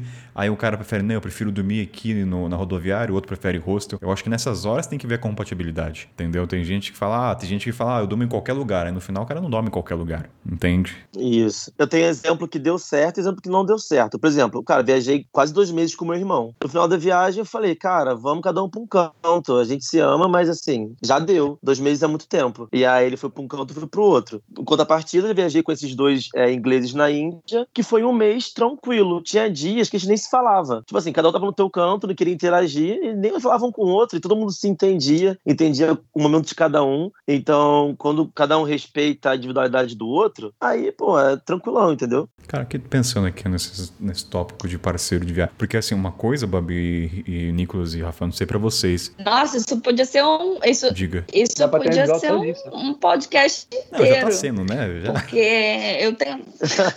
Não, só sobre parceiro de viagem. Nossa senhora. Nossa, muito bom. Sabe por, que, sabe por que eu pensei, se eu falei nisso? Porque eu, Kainan, na minha próxima longa viagem, eu já não quero viajar sozinho. Tanto que, assim, quando eu parei no Egito, eu falei, cara, não quero viajar mais sozinho porque eu sei qual é a sensação. E foi muito tempo. Tanto que, assim, Mas qual é a sensação pra você? É boa? O que, que você acha? eu já sei a experiência de viajar sozinho, de assumir as responsabilidades. Ah, você sabe a Sim, as experiência. experiências. Eu sei como é que é eu ter o controle do que. Assim, eu vou pra lá, vou pra lá, pra direita, pra esquerda. Aí o que aconteceu? Quando eu fui pra Marrocos, minha mãe foi viajar comigo. E ali eu teria parado, eu teria ficado no Marrocos um bom tempo. Aí surgiu aí o Marcão um convite e falei: ah, tem um Marcão até Mauritânia e Senegal, então vamos pro Senegal. Tinha um parceiro. Aí quando o Marcão foi embora, surgiu a Marta, que é de Portugal. Aí fui com a Marta. Ou seja, de- cara, desde o Marrocos tinha alguém. Então, assim, minha próxima viagem, eu quero viajar com companhia. Eu não quero viajar, eu quero sempre compartilhar decisões. Eu acho que tem essa busca de experiências diferentes de viagem. Talvez com pet, talvez com uma minivan, mas assim, sozinho, cara, eu não quero mais. Eu acho que pra mim, falando por mim, eu não quero. Eu não sei se vocês têm sentimentos, se é que Babi, Rafael quer, ou Nicolas pretendem fazer uma viagem de dois anos sozinho de novo, ou já, que- já que te questionaram sobre isso, de querer agora viajar com um parceiro? Parceiro, assim, amigo, né? Não. Eu não quero fazer uma viagem longa tão cedo, de dois É, eu anos. tô mais nessa também agora. É tipo, eu não, eu faço viagens sozinhas aqui pra perto, amo, faço viagens acompanhadas daqui pra perto, mas eu não tô na vibe de viajar por muito tempo tão cedo, acredito, assim, quero fazer viagens mais curtas, é muito cansativo viajar por muito tempo, foram quatro anos, Uhum. e foi o que você falou, viajar sozinho cansa muito, né? São todas. Acho até interessante é, o tema do. Assim, o não tema desse, desse, desse podcast de hoje, de ser tomada de decisões. Porque uma das coisas que me cansa de viajar sozinha é ter que tomar todas as decisões sozinha. Nossa, sim, é muito cansativa. Não, exatamente, ô, ô, Babi. E agora a gente pode até trazer esse ponto também, né? Porque esse negócio de você ficar sempre tendo que tomar uma decisão, né? Sempre tendo que pensar, sempre você não ter um negócio planejado e tal, é muito desgastante, né? Sim, Então, tiveram vários momentos, assim, na minha viagem que às vezes eu não cumpria o que já não estava muito planejado, né? Vamos supor, vai. Você tá viajando ali pelo leste europeu, aí você tem uma ordem mais ou menos estabelecida, não é nada escrito em pedra, mas você tem ali na sua cabeça o que você quer fazer. Aí tinha hora que dava uma cansada que não era nem uma cansada física. É também física, mas acho que é muito mais psicológica por causa disso, né? Por Mental. causa, por causa é mental, exatamente, por causa dos, dos imprevistos, por causa das decisões, por causa do, do planejamento ali entre aspas, porque o mínimo você tem que fazer, né? Você vai chegar num lugar sem saber onde você vai dormir, você vai fazer couchsurfing, etc. Você tem que fazer o mínimo, né? E aí eu acabava fazendo assim, ó, de vez em quando, né? É, a cada, a cada com uma certa regularidade até, né? Mas esporadicamente do tipo, meu, cansei, vou arrumar um voluntariado, vou ficar em tal lugar agora um tempo, sabe? Cansei, vou ficar mais tempo em tal lugar, sabe? Então eu fazia bastante isso. Isso, é perguntar isso pra vocês agora. É, eu já fiz isso já. Quando você tá viajando há muito tempo, você escolhe um lugar para você ir, para você não ter que tomar muitas decisões. Eu lembro que no final da minha viagem, isso aconteceu para mim foi em Cidade do Cabo, né, na África do Sul. Falei, cara, eu vou para lá porque eu tô cansado de tomar decisão. Então fui para lá, peguei um rosto, falei, ó, paguei duas semanas e falei, vou ficando aqui até eu estar tá apto a tomar decisões novamente. Eu ficava lá, vivia uma, um dia após o outro, passeava, voltava, mas sem ter nenhuma essa carga pesada de, de tomar decisão o tempo inteiro, que isso cansa muito, né? Isso é muito louco. É, não, demais. Cansa demais. O meu maior deleite durante a viagem, quando era fazer trabalho, troca de trabalho por hospedagem, era realmente não pensar, cara. Tipo assim, vou ficar dois meses, eu não preciso pensar em tomar decisão, cara. Isso era assim, puta, era um prazer do cão pra mim. Aí eu não tenho que ver onde é que eu vou ir, a hospedagem, eu sei que eu vou é. ter uma cama, eu vou ter um. Cara, é aquela coisa, né? Quando você não tem a rotina, nossa, cara, você almeja muito ela. Muito. E aí eu lembro. É, e aí é. quando você tem, você fica de saco cheio rápido, né? Cara? É, é, é esse subjetivo. É. Eu. Isso aconteceu comigo, sabe, tá? sabe o exemplo que eu dei do Esteban recente, agora, falando quando, sobre a Índia? Quando eu dei esse exemplo dele, é porque eu tava cansado de tomar todas as decisões sozinhas. Então, estava tudo bem para mim. E na pior época de ir pra Índia com uma outra pessoa, que eu ia conseguir ter alguém para dividir as decisões. E ao mesmo tempo, tipo, para mim era ótimo. Eu me dava muito bem com ele. Mas ao mesmo tempo, ele não queria saber que ele estava sendo, tipo, uma bengala para mim. Tipo, ah, você não quer tomar todas as decisões decisões, então você vai viajar comigo. Mas é uma... E aí, rapidinho, claro, só, claro. só mais uma coisa. Não, fala, fala, fala. Depois você falou outra Continua, não, da bengala. Eu falar da questão de você compartilhar a decisão, eu acho que é muito recíproco. Quando eu tava na Mauritânia com o Marco, com o Marco. Vou falar sem Marcão, porque é pra pessoa entender, mas, cara, teve, teve dia que eu tava muito cansado e ele assumia a posição de tomar decisões. Cara, vamos hoje. Então, assim, isso ajudou muito, cara. É. Falei, é, foi a primeira vez que eu viajei com alguém, foram três meses. Eu falei, caralho, meu. Eu lembro quando a gente chegou numa cidade lá, eu tava cansado, porque geralmente Kurtsurfing eu que corria atrás. Eu gostava também né? Não tô dizendo que ele não fazia, mas eu gostava de procurar. Aí teve um dia que a gente chegou numa cidade, eu tava cansado pra um caralho, e o Marcão tomou a posição, cara, e foi encontrar um lugar enfim, então isso é muito bom de viajar com um parceiro. Tipo assim, tem dia que você tá cansado, ele vai ser o tripé do outro dia. Assim, tem também tem uma boa sinergia, Concordo. né, Babi? Porque até um tópico, um podcast que a gente fala como encontrar parceiro. Porque falando agora de cabeça, eu não consigo imaginar quem encontra um parceiro de viagem em fórum de Facebook ou aplicativo. Não consigo. É, eu consegui, encontrei com o Esteban e era, foi incrível viajar com o Esteban. Incrível. Ah, mas ele já tava na estrada. É, tipo, era aí. Ele já tava. Ah, já, tá. estava na estrada. Ele estava viajando sozinho, ele estava na Zâmbia, colocou no, no, no, aplica no fórum no Facebook. Estou pela Zâmbia, estou indo para Malawi e Tanzânia. Se alguém quiser dicas da Zâmbia, é só me pedir. É, se quiser viajar junto, entre em contato contato. E eu tava fazendo a mesma rota que ele, então a gente conseguiu se encontrar no Malawi, com um pouco de atraso, né, por conta da carona, e viajamos super bem, enfim, foi uma história linda de amor, durou alguns meses. É, e eu lembrei também do Daniel Oliveira. Eu viajei com o Dani no Nepal. A gente ficou em Katmandu juntos e viajamos para Pokhara. E eu lembro muito quando a gente estava chegando em Pokhara, a gente desceu do ônibus e aí um monte de taxista, né? Aí eu só lembro que o o Dani só falou assim: fica aqui com as mochilas que eu vou resolver o táxi. Nossa senhora, quase que eu tive um orgasmo de felicidade. tipo, é, é bom. Eu, eu lembro muito disso. Se tomar a pílula azul, fim da história. Se tomar a pílula vermelha, fica no País das Maravilhas. É, gente, ó, já deu uma hora e quarenta, tá? Tipo assim. É, vamos caminhando pro final aí, vai. Isso aí. Quer falar algumas coisas? Vai. Nicolas, quer dar um. Alguém quer falar um devaneio? Enfim, isso aqui vai aqui vai estar tá no ar, né, gente? Mas assim, vamos falar do, do, ou a gente pode falar da situação bizarra, né? De, assim, pra encerrar pra falar de podcast, o Nicolas ser convidado de última hora, como foi a sensação de ser o tapa-buraco? Obrigado. Nicolas, a gente te ama, cara. Ô, Nicolas, eu também sou tapa-buraco de vez em quando. Babi, inclusive pra essa pauta. Babi, você não ouse eu, falar eu só estou aqui tá... porque. eu, eu acho que toda essa pauta foi tapa-buraco, Babi, pra ser bem real, entendeu? Não, não, peraí, assim, um eu, eu, preciso me defender aqui. Ai, meu Deus, lá vem. Uhum. Original era é, Rafael, Lana e uma terceira pessoa. Sim. Eu soube que três pessoas recusaram o convite para falarem sobre mentira na viagem. Então, Bárbara foi a tapa-buraco. E tá tudo bem, gente. Não, Adoro conversar. Não, então, assim, pode chamar. Deixa a gente tapa-buraco também. Eu exijo minha réplica. Babi não é tapa-buraco. A Babi já está em outras pautas. Então eu falei, a Babi não vai nessa porque ela já está em outras, que eu não vou dar spoiler. Na ideia aconteceu que essas pessoas recusaram e eu chamei a Babi. Nesse caso, sim, ela en- entrou, mas não vem falar tapa-buraco. É tapa-buraco. Não, a Babi, gente, Ó, a Babi. aliás, você tinha, que ti- Ah. você tinha que tirar essas pessoas de pautas futuras, viu, Kainan? Porque a gente já chegou à conclusão que não mentir na estrada é impossível. E aí fica como spoiler de quando tiver o episódio. A Babi às vezes fala, Kainan, me chama. Eu falei, Babi, esse podcast de duas em duas semanas. Você fica quatro episódios, é dois meses, é eternidade. Babi acha, eu acho a sensação que a Babi, uma época, ela achou que eu ignorei ela. Babi, você tá nas pautas.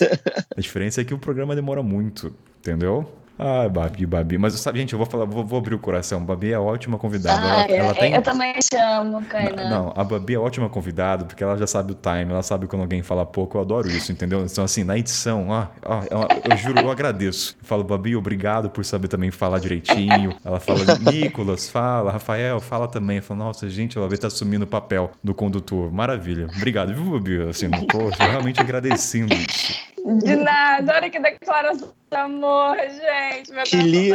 aquecido Ó, mas pra encer- Lindo! Kainan, Mas, te amo! mas pra encerrar esse programa que ficou maravilhoso, assim, essa tomada de decisão foi que, ó, o que aconteceu, né? A Lana falou, gente, estou tem sem eletricidade. Eu falei, gente, eu não vou gravar só com a Babi com o Rafael. A Lana tem várias histórias. Foi que nem o Rafael falou, esse programa é o título mais hipócrita do mundo. Tem uma puta pauta antes de a gente gravar. Eu falei, não, a Lana vai. Aliás, esse programa é uma homenagem à Lana Sanches. Vamos dar uma homenagem pra ela, que ela está lá sem eletricidade. Então, Lana, esse programa é pra você. Então, assim, a tomada de decisão foi. Lana, eu te amo! Beijo, Lana. E aí, qual foi a tomada de decisão? Eu falei, cara, eu tô com o Rafael em chamada, tô com a Babi em chamada. Eu não vou deixar de ap- aproveitar essa oportunidade dos dois estarem, E entendeu? aliás, foi difícil de conseguir esse horário, né, cara? Cara, nossa, né, muito os bastidores- nessa- Bem colocada. É, a gente falou um pouco no começo do programa, você quer falar de novo, Rafael? Só pra encerrar qual foi os bastidores, né? Porque demorou. Ah, eu já nem lembro. Ia gravar semana passada, depois ia gravar na sexta, a Babi sem energia, a lá ia ser amanhã, aí por que, que não podia amanhã? Porque a Lana ia viajar. E, Resumidamente, É assim. isso, cara. eu é- tenho um bebê de sete e eu, meses. tava, e eu tô com visita aqui, bebê de sete meses ali na sala tal. Aí não, acho que não deu pra escutar nenhum grito, não, né? Não, aí a gente pega o celular Não, e vê quem tá de pode. Aí liga pra uma pessoa. Não, primeiro foi a Paty, mas eu não podia. Aí eu falei, deixa eu ver. que- Porque assim, o objetivo, Nicolas, nada contra você, o seu gênero, mas era pra ser uma mulher, tá? Porque pra dar um equilíbrio na bancada. Aí eu falei, bem, a, a Paty não pode. A Carol Wilson a gente não conseguiu. A Mel também não podia. Daí eu falei, cara, Nicolas, Nicolas, alô, Luíca quer participar? Aliás, Nicolas, como foi a reação? Você foi muito pego de surpresa? Foi assim, como é que foi? Gente, Não, podcast. então, eu pensei, não, eu pensei que você tava me ligando pra jogar algum jogo online, né? Que nem nunca vez.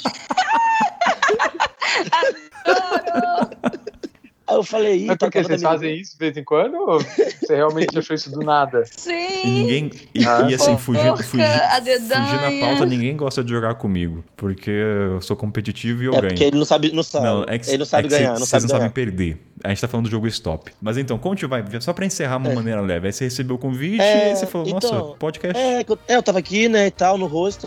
Aí tocou o telefone e vi cair, não. Eu falei, é pra jogar algum jogo online. Então eu vou aceitar. Aí ele falou, ei, vamos fazer podcast? Eu, o quê? Podcast agora? Ele é, agora. Tô me chamando com a Babi e não sei quem. Aí eu, caraca, peraí, vamos, fechei. Mas foi, foi legal que você aceitou antes de saber a pauta. Sim, e eu, eu e eu, eu, eu sigo vocês dois, né? É, eu gosto de vocês. Então eu falei, pô, vai ser um prazer trocar ideia com eles, né? Valeu. Então, Ai, coisa linda. vocês dois não, vocês três, né? Todo, todo mundo aqui eu sigo nas redes e acho incrível o conteúdo. Maneiro. Pô, com certeza. Sair correndo pegar o fone e arranjar um lugar pra falar aqui. Agora consegui o quartinho aqui silencioso. Sensacional. Acho que a gente pode encerrar, né, gente? Alguém quer dar algum. discorrer alguma coisa? Quer mandar um beijo para alguém? Tipo, não sei nem como encerrar esse programa de ataque tá sem pauta, né? Mas podemos encerrar então? Podemos. Podemos. Eu quero mandar um beijo pra Lana. Então, um, então, a, gente, então a gente encerra a trilha sonora antes de chamar pro Jabá com uma homenagem. Lana, um beijo. Espero que esteja curtindo essa eletricidade. A gente está agora na pauta da arte de 20.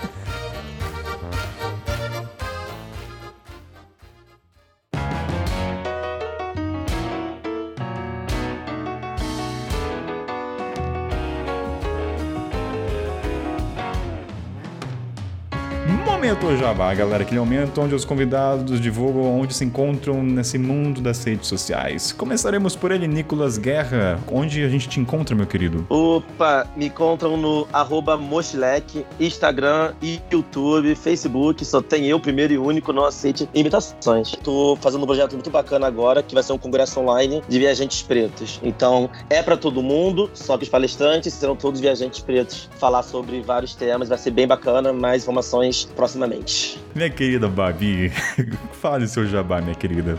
Meu jabá é sempre agradecer aos ouvintes desse podcast que eu tanto amo, que já viraram alunos de inglês, amigos, pessoas participando das rodas de conversa. Quem quiser me encontrar é o arroba babicade ou babicade, como algumas pessoas falam, como vocês quiserem. Eu tô sempre participando participando aqui do podcast, organizo rodas de conversa de vez em quando e dou aulas de inglês, de conversação. E eu adoro quando a galera chega no meu Instagram vindo do podcast, porque é um público muito específico. Então, se conectem comigo, mandem uma mensagem que eu vou ficar muito feliz. O público de podcast é muito massa, é um público mais refinado, entendeu? Enfim, deve...